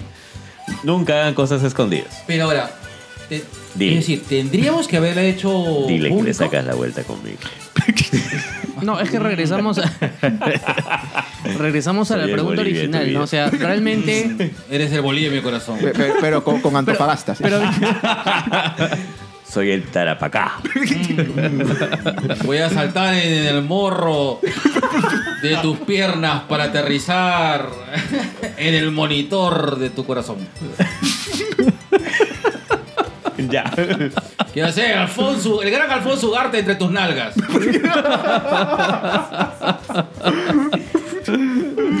Con El todo y caballo. El podcast del ejército y la caballería ya no nos va a Jonathan. Bernal dijo. Un saludo, papi. Ya. Y al final regresamos a lo mismo, ¿no? O sea, al final eh, Perú y Bolivia no tenían una similitud de fuerzas bélicas, pues. No, pues. O sea, nosotros, o sea, pese a de que estábamos por debajo de Chile por las últimas adquisiciones hechas por Chile, nosotros teníamos una situación mucho más ventajosa que Bolivia. Entonces, al final, ¿para qué? O sea, al Claro. final, ¿para qué? Yo creo que quizás debió de haberse pensado mejor eso. Y probablemente también hubiera habido guerra, pero hubiese sido en condiciones distintas. Eh, y no tan rápido como sucedió. Porque lo que sucedió fue que fue muy rápido. Y realmente no Como hubo tu forma vida de sexual, responder. Así es. Ahora, ¿qué tanta es la intromisión de Inglaterra? Bueno, de, de, de, de esta familia. Que, que- Inglaterra con Chile. Claro. Bueno, eh, se- si uno lee un poco, ve que, claro, Inglaterra tuvo como que eh, ciertos intereses, ¿no? O sea, de alguna forma, este, lo que recuerdo también es que Inglaterra en un comienzo como que, y me refiero a los años 1820, 30, hasta la época de la Confederación Perú-Boliviana o un poco antes, sí, pues como que quería de alguna forma tener una, mm, un acercamiento con el Perú, ¿no? Con el Perú, porque sabemos que después de la independencia que se tuvo, uy, todos en Europa dijeron, ahí, ahí está el Perú libre por fin, ya, ya podemos comerciar con él directamente, España no se va a meter. Entonces, claro, no sé, no podría precisar cómo, pero en un momento, pues el interés de Inglaterra cambia, cambia y dice mejor vámonos con Chile. Y es eso, ¿no? Es un tema de interés prácticamente, porque no es que realmente este Inglaterra, pues este, y como pasa en todo el mundo, o sea, no es que ah, ellos, ellos este, quieren a los chilenos y los apoyan por eso, les caen mejor, no, Ah, es un tema de No, interés. no, no, simplemente. intereses. Lo que pasa es que son blancos. Es un interés, porque y además cuando empieza la guerra Estados Unidos estaba, estaba muy interesado en solucionar la guerra pacíficamente. Pero cambian los intereses y luego Estados Unidos se hace loco y Que dice, se "No, maten, que se no". maten entre esos indios. Tal cual. Sí, tal cual. Sí. O sea, al final son intereses. Es que Lo que importa son los intereses. Lío de indios. Ahora, tengo la, la- la segunda pregunta. ¿La pregunta la presentas tú o la presento yo? Mejor preséntala tú que tienes la pantalla. Ahora, vamos a la, a la segunda pregunta acerca de cómo se. dónde- ¿Qué mierda pasó con el Perú? con, la- con este podcast. Es, ¿Dónde chucha está la plata del guano? Es una de las grandes preguntas que nos hacemos. Porque en en teoría. Inglaterra. Porque en teoría, pues, eh, en la época del guano, pues, era como que el segundo. Hicimos plata de la mierda. Sí, Literalmente. Literalmente. literal. Sí, bueno, entiendo que alguna parte de esa plata sí llegó, pues de alguna manera, como obras públicas, tanto. Luego otra tanta, como dice el G, pues se fue para, para los países que compraron quizá esto. Y otra tanta, que no puedo precisar sinceramente si es mayoría, mucha, poca, pero una buena cantidad interesante, pues se fue a los bolsillos de ciertas personas que de repente hasta ahora sus descendientes están este, Eh. De hecho, muchos, muchos de ellos este, los tenemos como nombres de calles, negro. Ah, ok, ok. Sí, Sí, tal sí, cual. pues, Al no. final, ahí justo Daniel Sí. tiene acá la mano. Ahí está. Un gran libro. ¿ah? Un libro. Ah, estoy viendo está al revés, está al revés. Ahí está. Un, un gran libro que no están viendo porque esto es podcast y obviamente que no se puede ver. Pero le pueden tomar foto. Pero igual está enseñando. De hecho, le voy a tomar foto Ahí para está. que le explica. Que- Así como, así como Gisela tomaba los modelos así este, con las cosas. que en realidad fue también eh, mérito del primer episodio de la segunda temporada, que fue la historia de la corrupción en el Perú. Y en realidad es un libro muy chévere, pero absolutamente desolador. Sí. Desolador porque eh, no se encuentra un gobierno desde la era republicana que haya estado exento de corrupción. Porque la corrupción además es a muchos niveles. Pero claro, estamos hablando de una época en la que la corrupción era absolutamente bochornosa, pues. O sea, ya hoy día estamos hablando de una corrupción más a alto nivel, en la que se, se manejan pues figuras delictivas eh, mucho más complejas para tratar de disfrazar de qué manera el dinero del erario nacional se va a los bolsillos, qué sé yo. Antes no era así, o sea, antes era... O, o Ibas con la carretilla y ya que- está. O es que la corrupción sea institucionalizada. Es decir, También. La, la- la corrupción. Como en Rusia. Claro, la, la- la corrupción llega a tal punto que, que forma parte del quehacer del gobierno del Perú. Es decir, gobernar sin corrupción prácticamente sería imposible. Es muy complejo. O sea, complejo. suena feo, ¿ah? Suena feo creo que lo que vamos a decir porque alguien podría estar, podría pensar que con esta afirmación estamos validando de que la corrupción es necesaria para que se mantenga el, el, digamos, la institucionalidad. Pero si uno, por ejemplo, se pone a trabajar en la gestión pública, yo trabajo en gestión pública Uy, y este, Uy, uno se da cuenta de que efectivamente la corrupción, desafortunadamente, está tan enquistada que es el status quo en el que tú, más bien cuando tú, o sea, que, que- que muchas personas piensan de que efectivamente tú entras al gobierno a todo nivel a delinquir, a robar y a guardarte pues una gran comisión por determinadas obras, ¿no? Yo he escuchado a, a algunas personas decir, ah, pero es que eso sí es sabido, cuando hay una obra pública es el 15, 20%, claro, Ah, por claro. supuesto. 10% para. ¿No? O sea, y te miran con cara de extrañeza como dijera que, que eso es cultura popular, ¿no? Eso lo venden en los libros que, que suben a, a los carros de, De, de- de Toribio Anjarín de Infante. Toribio y Infante, ¿no? Entonces, realmente es así, ¿no? Y mucho de lo que pasó con el guano fue tanto por un mal manejo, eh, porque no se supo cómo administrar el dinero, pero otro porque obviamente se fue a los bolsillos, ¿no? Y al final terminamos mal, pues. Terminamos mal. Terminamos muy mal y, y la historia del Perú también es una historia de oportunidades perdidas, ¿no? O sea, pasó con el guano, pero ha pasado después también. Correcto. ¿Cuál es este nuestro futuro guano? El gas. Ah, sí, podría ser, ¿no? El gas, que tenemos ahí algunas reservas importantes. Eh, Mm. De repente, no sé, el- creo que el litio ahí en Puno, no sé hasta qué punto podría explotar, Ahora, qué cantidad tampoco. Bolivia tiene más litio que Perú, en, Mm. en- en- pero igual, o sea, no, no, no es que no tengamos tampoco poco. Ahora, Perú es un país minero. Pero es que ese es el punto, pues, porque al final, o sea, nos seguimos manteniendo en ese, en ese mm, retaíla de países extractivos. Claro. Y no damos el paso siguiente. No hay, no hay cuándo, no hay nunca. O sea, aquí este, en- eh, incluso a nivel de Sudamérica, que nos, digamos, muchos países pues están, no están bien, pero hay otros países que incluso no estando tan bien, ya poco a poco se van industrializando. Aquí, que ustedes ruteros no conocen el imperio de Gamarra, pues. Gamarra es la futura industria. No saben nada ustedes de temas de... Ahora, Gamarra no puede competir con China, pues, y eso No, ya, no ya- ya- ya lo ha pasado, pues, ¿no? De Sí, que claro, no hay cuando, forma. por más que haya una Gamarra, es decir, Gamarra sigue siendo supuestamente el- la, la zona barata industrial, pero cualquier importador china nos saca la mugre, pues, ¿no? en precios, ¿no? Entonces, no, por ahí la cosa no va. No, no. El algodón Tanguis. No, no saben ustedes apreciarlo. No, no tienen calle, no conocen Gamarra. Solamente. So, te quedas, te quedas en Parque Canepa, no vas más al fondo. Privilegiados.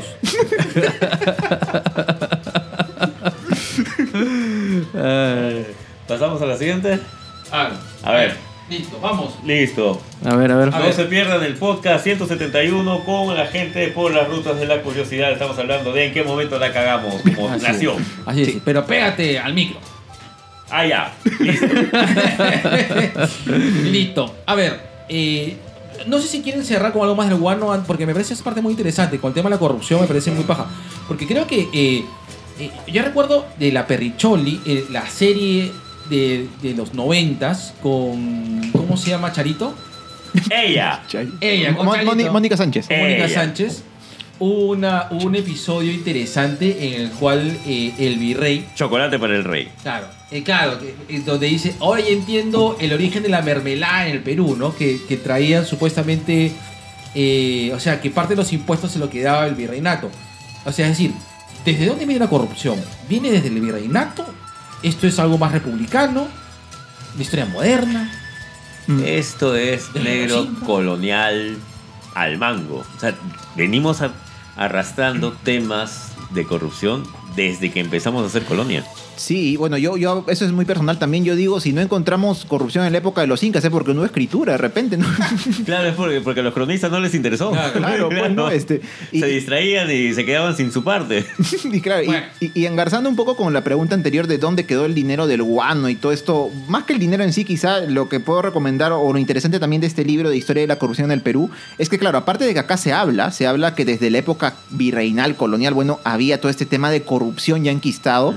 Este, también hay, bueno, acá algunos análisis que se hacen a nivel histórico, pero no a nivel histórico, digamos, este, como lo conocemos, no solo recopilando crónicas y contando, sino también haciendo análisis que van un poco más hacia lo estadístico, cosas gráficas, que, que quizá pueda resultar un poquito tedioso de ver por primera vez, pero es interesante porque a partir de ahí se puede sacar, por ejemplo, calcular, como tiene algunos cuadros este libro, cuánto costó la corrupción en determinados periodos. Ajá. Y a partir de ahí quizá también se puede ver, por ejemplo, cuánto costó toda esta corrupción tremenda que hubo en la época del guano y que incluso viene antes, décadas antes de la guerra con, con Chile, de la guerra del Pacífico. Dentro de las preguntas de, vapeando en los momentos en los cuales la cagamos totalmente. Ahora, Tupac Amaru la cagó cuando no tomó el Cusco. Sí. Listo. Siguiente pregunta. Siguiente. Tú sabes que ahora hay una colección de libros que está sacando la de rama magisterial, posiblemente la única asociación que sea patria roja, pero cobra como si fuera capitalistas al mango. Claro. Donde están también. ¿Ah? Auspicianos de rama. Ta- También. No, no, no. Ahí nomás. Ahí no, ahí no. Ahí no. Ahí no, A- hasta ahí llega tu límite de condottiero, ya. Este, donde destaca mucho la, la labor de las mujeres, cosa que muy rara vez se hace, se hace en los libros de historia, y resaltan más que la, la función de Micaela, la de la casica de Acos, Tomás Atito con de Maita. Claro. Interesante, ¿ah? Bien interesante. Y sí, este, yo sí soy plenamente consciente de que José Gabriel la cagó. No siguió el consejo de Micaela Bastida, justamente. Que, que en verdad utilizan el nombre de Micaela por no decirle casi todas las caciques y los caciques que lo siguieron a José Gabriel. Todos querían que él tomara el Cusco. Solo que ella era la más importante entre todos y bueno, se toma como un consejo de ella. Claro, pero hay, hay eh, que, que es cierto lo que dices, pero bueno, hay correspondencia. Claro. Correspondencia, Cartas. eh, cartas de la propia Micaela que le dice, huevón, ¿qué estás haciendo? Huevón, Amigo, date ¿a- cuenta. Amigo, date ¿A dónde cuenta. te estás yendo? Ah, Acá está lo importante. Eh, está en el centro de Lima, en Lampa con Cusco. No, que de Lampa pasa a Cusco. le dice. Y claro, y cuando se da todo el vueltón y ya llega a Cusco ya es imposible. Se fue de gira Claro. por todo el sur. Ya es imposible. Sí, o sea, Pero es que parece eso. ves José el- Gabriel Condorcanqui, tour de liberación de esclavos negros e indígenas se para fue tomar el por, Cusco. por Lampa, Zángaro, Puno, La Pacro, yo no sé, y se dio la vuelta, pues, así Sí, como sí, una sí. gira de, A- de la como buscando Viagra. Pasas por todas las farmacias hasta que ¿Qué encuentras. sabes, mujer? Dijo, déjame dar la vuelta. Pero, y, y salía, pues, este, ¿cómo se llama? Pero José Gabriel. Pero José Gabriel. Y, y, así- y hacía el meme del pata. Claro. Claro, hacía el papá del africano así diciendo. O sea, Cusco, Cusco, Cusco, Cusco, huevón, Cusco, ¿no? Déjame dar la vuelta, tú no sabes. ¿Tú qué sabes, mujer? Dios mío. Lo que sí. pasa es que tú de guerra no sabes. Tú no sabes nada. nada de guerra. Mujer tenías que ser. Eh, sí, eh, realmente, eh, no, Condor Kanki ahí la, metió las cuatro. La La defecó. cagó. Sí, sí, la cagó. No acabo. La cagó. Pero solamente quiero saliéndome un ratito de eso a propósito de lo que decías de la publicación de la de Roma Magisterial y de Micaela la Bastías. eh, y que salió un poco ahora último con Daniel, que anteayer estábamos grabando el episodio que va a salir el 8 por el Día de la Mujer, No conmemorando el Día de la Mujer. Así es. Y vamos a hablar sobre mujeres prehispánicas. Hay un punto que me parece importante y que lo dijimos ahí, que, que me gustaría traerlo acá, sobre por qué es importante ver la historia con enfoque de género. Que alguien diría, ¿qué estás hablando? ¿Enfoque de género? ¿Qué vienes Claro. aquí a hablarme? Ya, lo- ya no lo voy a escuchar. así. Ay, no lo escucho, weón. Pero es importante porque, claro, en condiciones normales no tendría que ser, pero es porque la mujer ha sido invisibilizada en la historia. Y más concretamente, Ya, hijo, ahorita voy. Ya, y más y, y más concretamente cuando hablamos eh, de las mujeres en el periodo prehispánico, claro, como llegaron los cronistas españoles y escribieron sobre lo que vieron, pero de acuerdo a sus propios pensamientos, a su propia forma de ver el mundo, pues pensaron que las mujeres pues no tenían Nada, nada que hacer. ¿Por qué? Porque en el occidente de entonces La- pues, las las mujeres no mujeres tenían nada no que tenían hacer. nada que hacer. Pero claro, afortunadamente la arqueología ha venido a salvarnos y a decir, oye, aquí hay mujeres que sí han valido la pena. Y ya regresando al contexto Bueno, de Tupac mujeres Amaru, de élite, que es mejor decir. Mujeres Acá de están las ¿no? capullanas. eh, las capullanas, ¿no? Este, no sé, la señora de Cao, este, la sacerdotisa de, De Chornacap. Chornacap, qué sé yo. Eh, y regresando a lo que corresponde a Condor Kanki, efectivamente, ahí hubo un punto importante de que si bien él eh, se, se, digamos, eh, se, se trajo nuevamente su imagen a- al, al debate público y No, no sé qué pasó, pero, o sea, hubo una pausa activa involuntaria. Ya, ahora, eh, ¿en dónde, negro? ¿Desde canto coral? ¿Te canto el coral? No, estamos, eh, estamos pasando a la siguiente pregunta. Hay un tema con, con las mujeres y con el tema de Tupac Amaru que quieren cerrar. Sí, sí, sí. Ahí este, lo que decíamos era de que, a propósito del, del tema que estamos hablando de Tupac Amaru, si bien es cierto, su imagen ha sido traída nuevamente, eh, bueno, desde los años 70, creo, y él ha sido, pues, el buque insignia, ¿no? Incluso se le hizo el canto coral y todo ello. Y Al- no podrán y no podrán matarlo, que es estupendo, es estupendo. Pero en realidad, quien Como estuvo detrás de, quien estuvo detrás de todo ello, o no detrás, quienes estuvieran acompañándole, fue Micaela Bastidas y otras tantas mujeres que estuvieron ahí. Entonces, ese es un punto que a mí me parece importante eh, tocar, decirlo y decir que efectivamente Tupac Amaru se equivocó. ¿Se La cagó. equivocó? La defecó olímpicamente. La pregunta que querías empalmar. Ah, que- ya. Que fue acerca de Bolívar. ¿Qué habrá pasado en esa reunión en Mm. Guayaquil, de la cual, por más que la gente ha, ha lanzado sus teorías locas, de San Martín y Bolívar, ¿no? Porque era, era este, notorio el interés de San Martín porque nosotros seamos reino, por traer un príncipe de alguna casa europea para acá. Entonces, ¿hubiera funcionado? ¿O Eh, también la, la cagamos ahí? A- aprovechando ahora este, la, la retomada, diría Ay. antes de responder que me gustaría un día quizá verlos ustedes como San Martín y Bolívar ahí en la conferencia, ¿no? Viendo qué No en la conferencia. ser, ¿ah? Ah, ya. Bueno, Que este, se, agarran, se agarran a espadazos. Claro. Y, y, che, yo no sé cómo ir como, como San Martín, ¿viste? O marico, que no voy como Bolívar y coño. Te, te agarro y te atropeo con. Rápido, perdón. Perdón, perdón. Eh, Y el podcast de La Molina ya no nos va a invitar a participar por el tema del rap. O, o, o che, o. Ya, ya, negro, ya. O preparo a la Ahí selección. Ya, negro. ahí está. Para poner el contexto, pues, de la gente. bueno, Ya.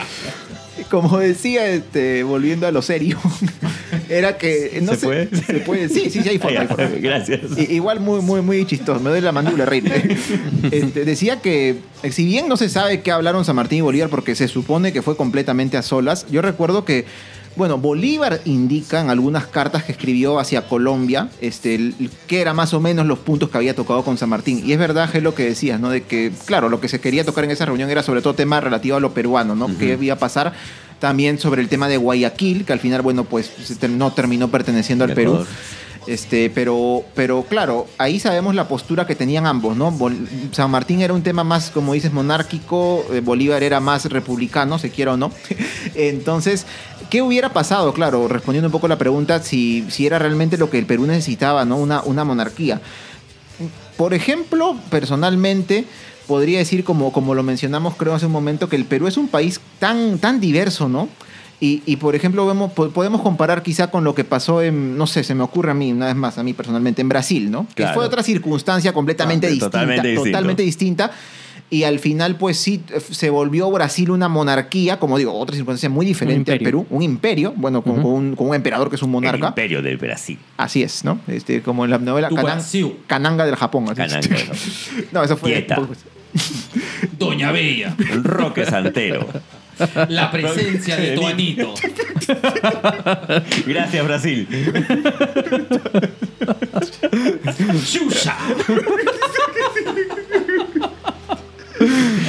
¿Y de qué Xuxa estábamos hablando? Ah. Que Estamos este, haciendo una comparación este, me- medio sonsa que se me ocurrió de Perú con Brasil.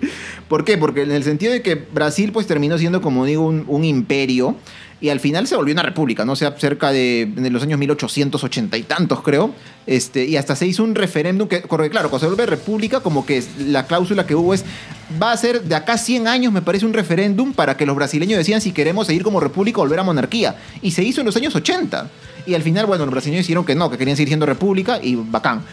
Pero yo creo que al final de cuentas, o sea, una organización república o monarquía bien llevada podría haber tenido los frutos que se hubieran esperado. Bien llevada no solo en el sentido técnico, sino también pues que las personas que le integraran pues realmente tuvieran la preocupación como políticos, como funcionarios, de que en el, en el Perú en este caso pues las cosas marchen bien, ¿no? Que haya eh, este, igualdad, que se, haya- que se aprovechen bien los recursos, eh, que, se, que se defienda bien el territorio en caso de una agresión externa, que se consolide bien este, las leyes y todo eso, ¿no? Yo creo que llevado de una u otra forma se hubiera dado de una, este, se hubiera llevado bien, ¿no? Pero bueno, al final lo que quedó fue que fuimos una república, ¿no? Y, y en este caso yo soy una persona que suele ser pesimista, pero viéndolo de esta forma y sabiendo lo que somos, pues se eligió una república, pues adelante, hay que encontrarle solución y no pensar, uy, hubiéramos sido monarquía, que ya, no, ya, pues ya, ya se escogió ese camino de la república y bacán, hasta acá estamos y tenemos que seguir hasta ahora, pues, este, este, tratando de bregar para que esto, pues, al final de cuentas llegue a buen puerto, ¿no? Es que una de las dudas que a mí me queda de esa etapa es que cada vez que San Martín se daba la vuelta o se tenía que ir a hacer algo, ahí estaba pues toda esta gente que había sido parte de la, de la élite criolla es- mm, colonial que le quería dar vuelta. O sea, le querían hacer así la gran Peter Castillo, porque, lo- lo que- claro, San Martín se descuidaba y ¡pum! Por ahí, por, por- por ahí le tomaban San Felipe. ¡Pum! Así es. Por ahí le decían, no le reconocían la moneda. Y me cuesta creer que él no se hubiera dado cuenta. O sea, me, me cuesta mucho creerlo. O en todo caso, este, él debe haber pensado... El de- opio, pues, hermano. También, también. él debe haber pensado en algún momento, mira, estos están tan acostumbrados a ser colonia que lo mejor, a lo mejor si les dejo un rey, como que va más o menos con la manera de pensar pelotuda que tiene. Para que sigan como que. Eh, claro, la ¿no? una, onda. una transición. Ahí está. Ahí Claro, está. eh, eh, claro, es- eso, eso justamente viene por el sitial que tenía el Perú, pues, ¿no? La cantidad de privilegios que tenían, este, a diferencia de lo que pasó, por ejemplo, en, en otros países, ¿no? Como, como Chile, lo que fue Venezuela luego, ¿no? Que al contrario, ellos, este, la gente que vivía ahí al contrario, decía, en el Perú es donde está todo. Acá, en cambio, la gente no quería cambiar ese, ese status quo. Entonces, Privilegios. esos privilegios, por supuesto. al final regresamos a donde hemos empezado. Ah, privilegio. Ah, Los así como mi Eh, Hemos dado la compadre. vuelta como tú para Camaru, así. Ah, Así como, mi co- así como mi compadre, siempre regresa. Pero José Gabriel, ¿qué está ahí? Tú no sabes nada de guerra, mujer. Ya. Bueno, listo. Listo. Sí, next question. Dímela. A ver, acá tengo. Eh, hay una cosa media polémica, ¿ya? La Me- famosa... después de todo lo que hemos dicho. Media polémica. Mm. Tuvo suave el. Entonces, sí. La, la operación Cóndor. ¿Y de qué carajo nos favoreció? Nos favoreció en algo de verdad esa basura. Bueno, Bueno, una cosa chiquita Dale, que dale, quería dale. mencionar, sí, es que justamente buscando un poco acerca de esta operación Cóndor, si uno lo, o plan Cóndor, si uno lo busca desde el lado peruano, pues podemos pensar, sí, el Perú fue como que lo hicieron tomar parte de esta, ¿no? Pero si tú ves desde otros países la perspectiva, ves las infografías, por ejemplo, el plan Cóndor, ¿no? Y sale un cóndor ahí, la cabeza del cóndor, bajo, sobre, la, sobre el, el mapa de Sudamérica, y vas a ver que están pintados Bolivia, Chile, Argentina, creo que Brasil también no recuerdo, pero el Perú no. O sea, es como si fuera de acá, la gente no viera este, que, que el Perú pudo este, o fue parte ¿no? de esta operación. Y eso a mí me parece curioso, ¿no? Me parece Mm. curioso. ¿Por qué habrá Claro. sido? ¿no? De repente porque quedó la reminis- reminiscencia del gobierno de Velasco, que pues no era afín a esto. Eh, Morales Bermúdez sí, pues fue más, pero igual Lo fue que- parte del gobierno revolucionario de Fuerzas Armadas, lo consideran Claro. como tal. Lo que pasa es que la participación peruan- peruana fue una participación bastante limitada. Entonces, eh, no, y además hay que tener en cuenta que Perú no fue el ideario del Plan Cóndor, a diferencia de lo que pasó en Chile o lo que pasó en Argentina o incluso lo que iba a pasar en Paraguay, en donde eh, fueron idearios y ejecutores principales. Al final el Perú es irradiado por ello, con la complicidad obviamente. Y esto me hace recordar que, no sé si ayer o antes de ayer, eh, en el diario Expreso, creo, ha salido una portada en la que Morales Bermúdez sale a hablar como si fuera, pues, un opinólogo este, Sí. certificado. La hermosa gente de O sea, Expreso. ¿qué les pasa? Morales Bermúdez ha sido sentenciado en Italia por el plan Claro, Cóndor. claro. ¿Cómo es posible de que a pesar de que es sentenciado y de que obviamente está prófugo de la justicia italiana, vengan aquí en el Perú y le den la portada? Que nuestro, es nuestro expresidente, pues. Él sabe. Claro. Militar sabe. Y militar sabe. Claro. Ojalá que regresen los militares. Pero no Velasco. Perdón las cosas.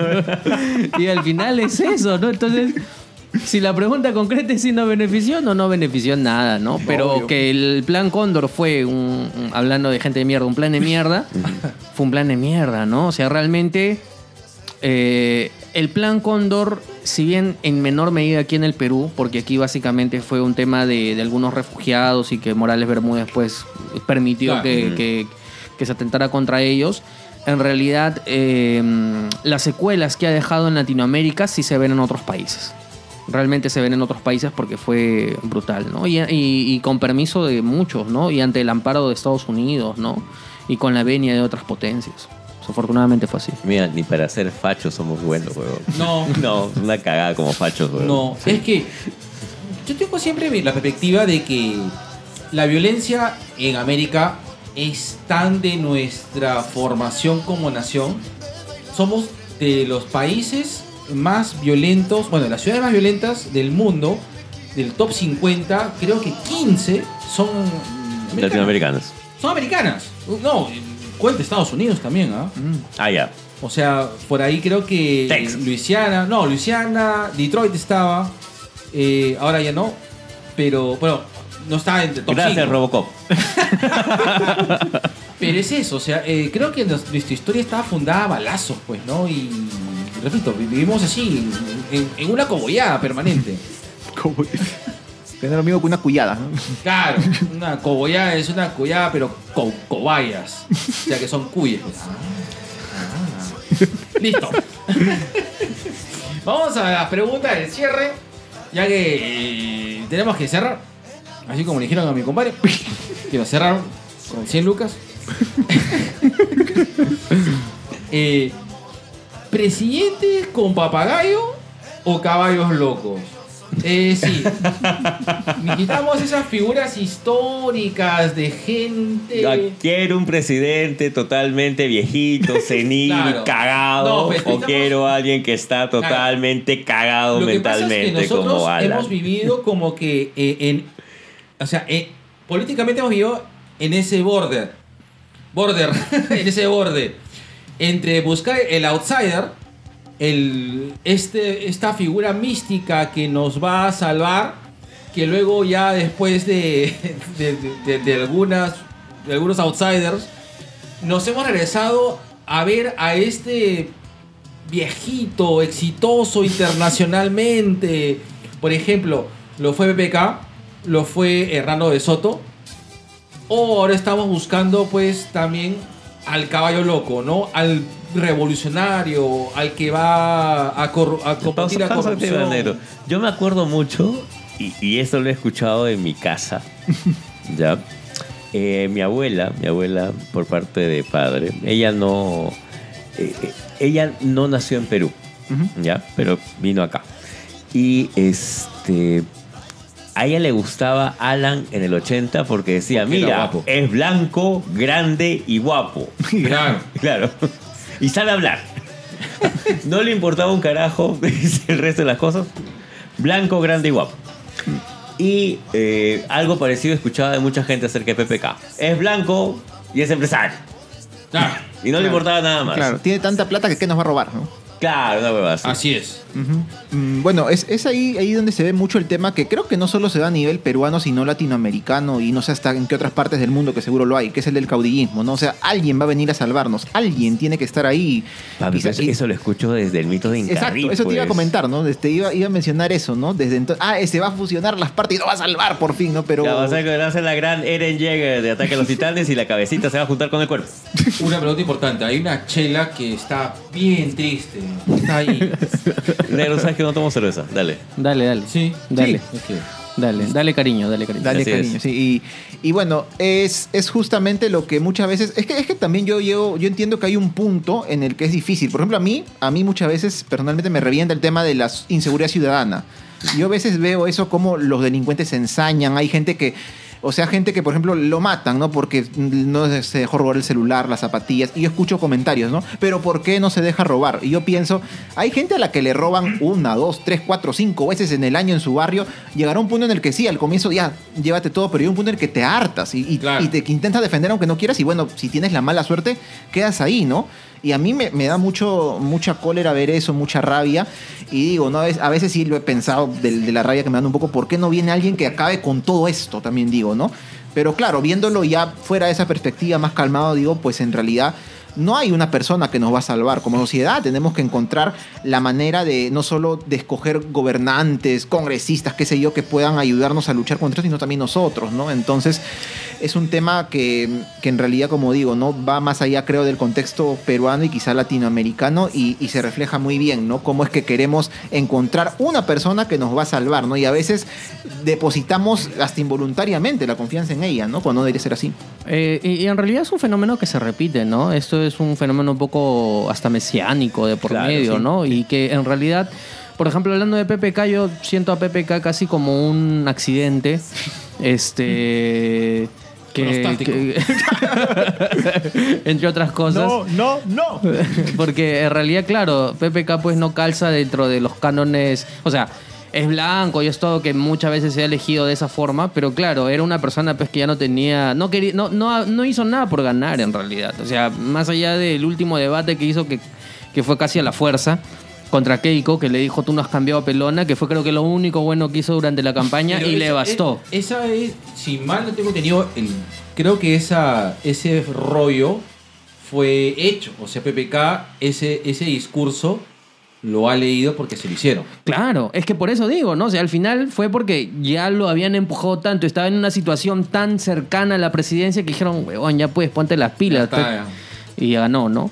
Pero al final, este, lo que sí vemos recurrentemente es que tenemos como esa especie de orfandad en la que siempre tratamos de buscar a alguien que nos saque de la mala situación. Y que no nos damos cuenta de lo que acaba de decir Daniel, ¿no? Que en realidad en una democracia sana, lo que nos salvan no son las personas, sino es el ejercicio constante ciudadano de poder elegir a autoridades adecuadas para que hagan una gestión exitosa. Pero ese paso no lo hemos dado, no lo estamos dando y todo hace parecer de que no lo vamos a dar. Y, y justo quería mencionar esto que este, respecto a la historia al menos republicana del Perú. O sea, cuando una persona entra a ser presidente, en este caso, no sé si deben imaginar ellos, porque los políticos son muy inteligentes dentro de todo, pues deben saber que... Dentro de todo.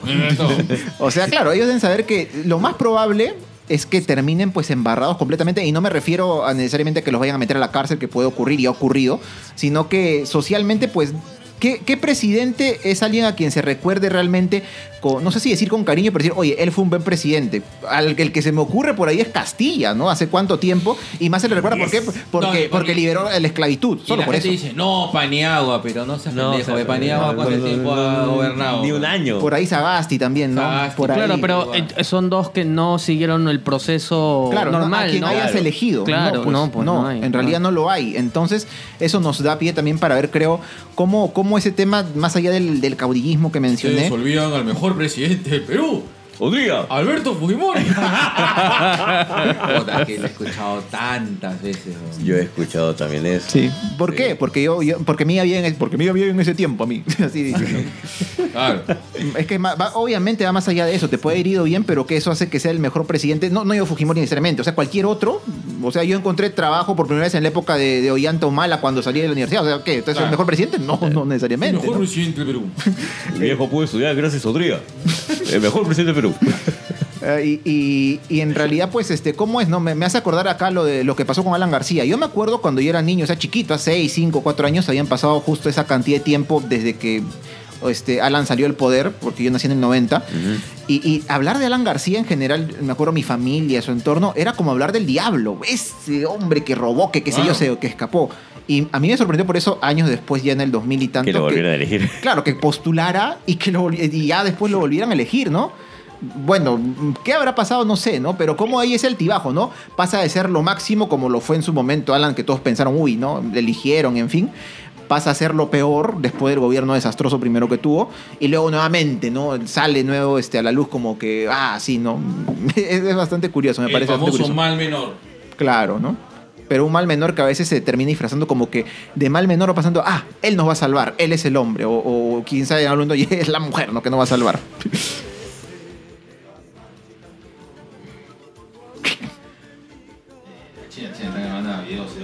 Ah, ya. Como siempre, mi compadre y su vida sexual son importantes en el podcast. Perdón, es que no puedo. yo- Tenemos un trato, dice. A esta hora se habla de sexo, dice. Ah, ya. Pero entonces no va a haber un gobierno. A ver, primero, es cierto, pero por ejemplo, tendría que cambiar ciertos hábitos de cómo funciona Lima o, o el Perú en general. Habla de Lima porque eh, acá en Lima, tú dices, es eh, una de las ciudades que hay más eh, delincuencia en todo el Perú, pero sin embargo es el mercado más grande de objetos robados. Entonces es parte de, de- de- de caer pues en el circuito en el circuito justamente que nosotros creamos justamente mercado para que haya delincuencia.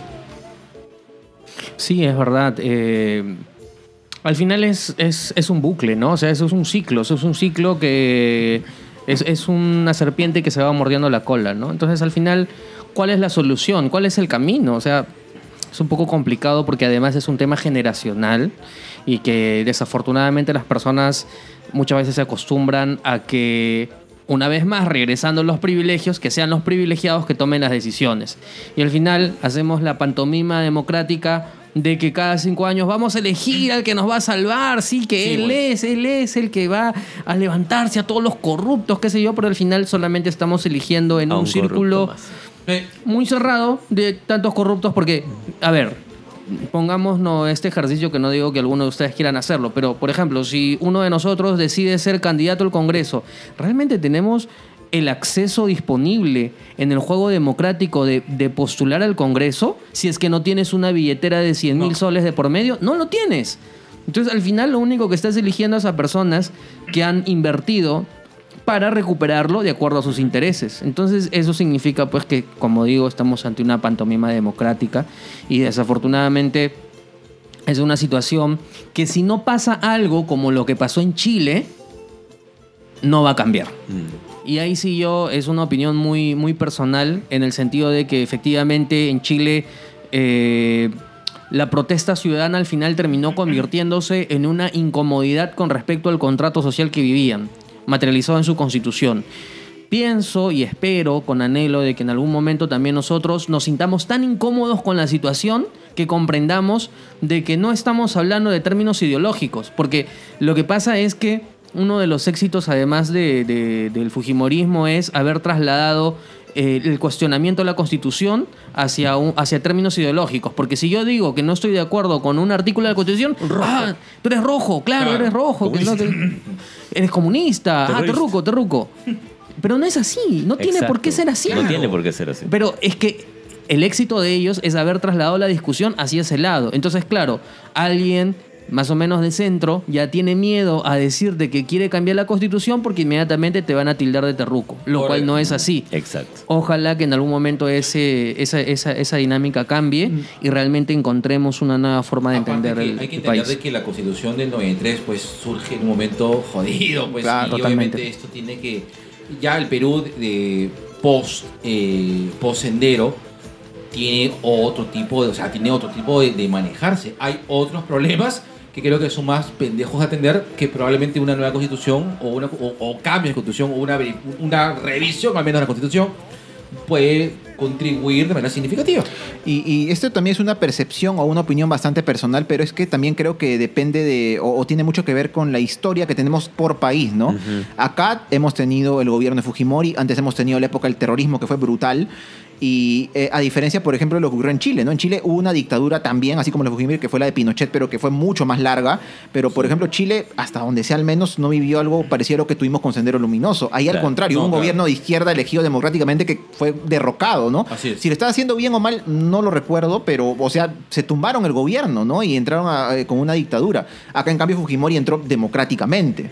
Ajá. Eh, Y si lo extrapolamos tanto, le gusta mucha gente a Venezuela, una dictadura como Hugo Chávez, pero también él entró democráticamente, ¿no? Entonces son contextos tan distintos, tan diferentes, que pues también eso, eso termina calando en el ideario, ¿no? Porque yo, bueno, yo, yo no he- ni siquiera he salido del país, les cuento, pero a mí, y no sé si compartirá mi, mi impresión, me parece que, por ejemplo, en Chile, en Argentina, el concepto de, de esto, de que si alguien dice, oye, tú eres de izquierda, como que no se ve igual que acá, ¿no? Acá es como que satanizar a alguien cuando, como dicen, no tendría que ser así.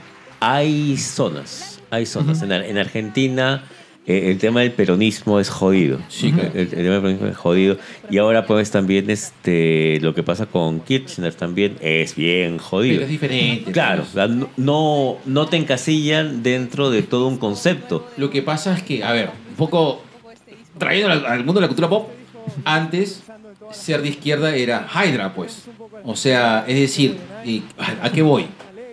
Cuando comenzaron a hacer eh, en los 80s y 90s, cuando comenzaron a combatir el terrorismo, eh, por ahí había un soplo de alguien que estaba imprimiendo folletos, eh, trabajando pancartas, se metían a tu casa y te levantaban, o sea, levantaban el colchón y ahí tenías guardado pues tus panfletos, tus, tus folletos de todo lo que vendría a ser la, la, la propaganda de, de Sendero Luminoso.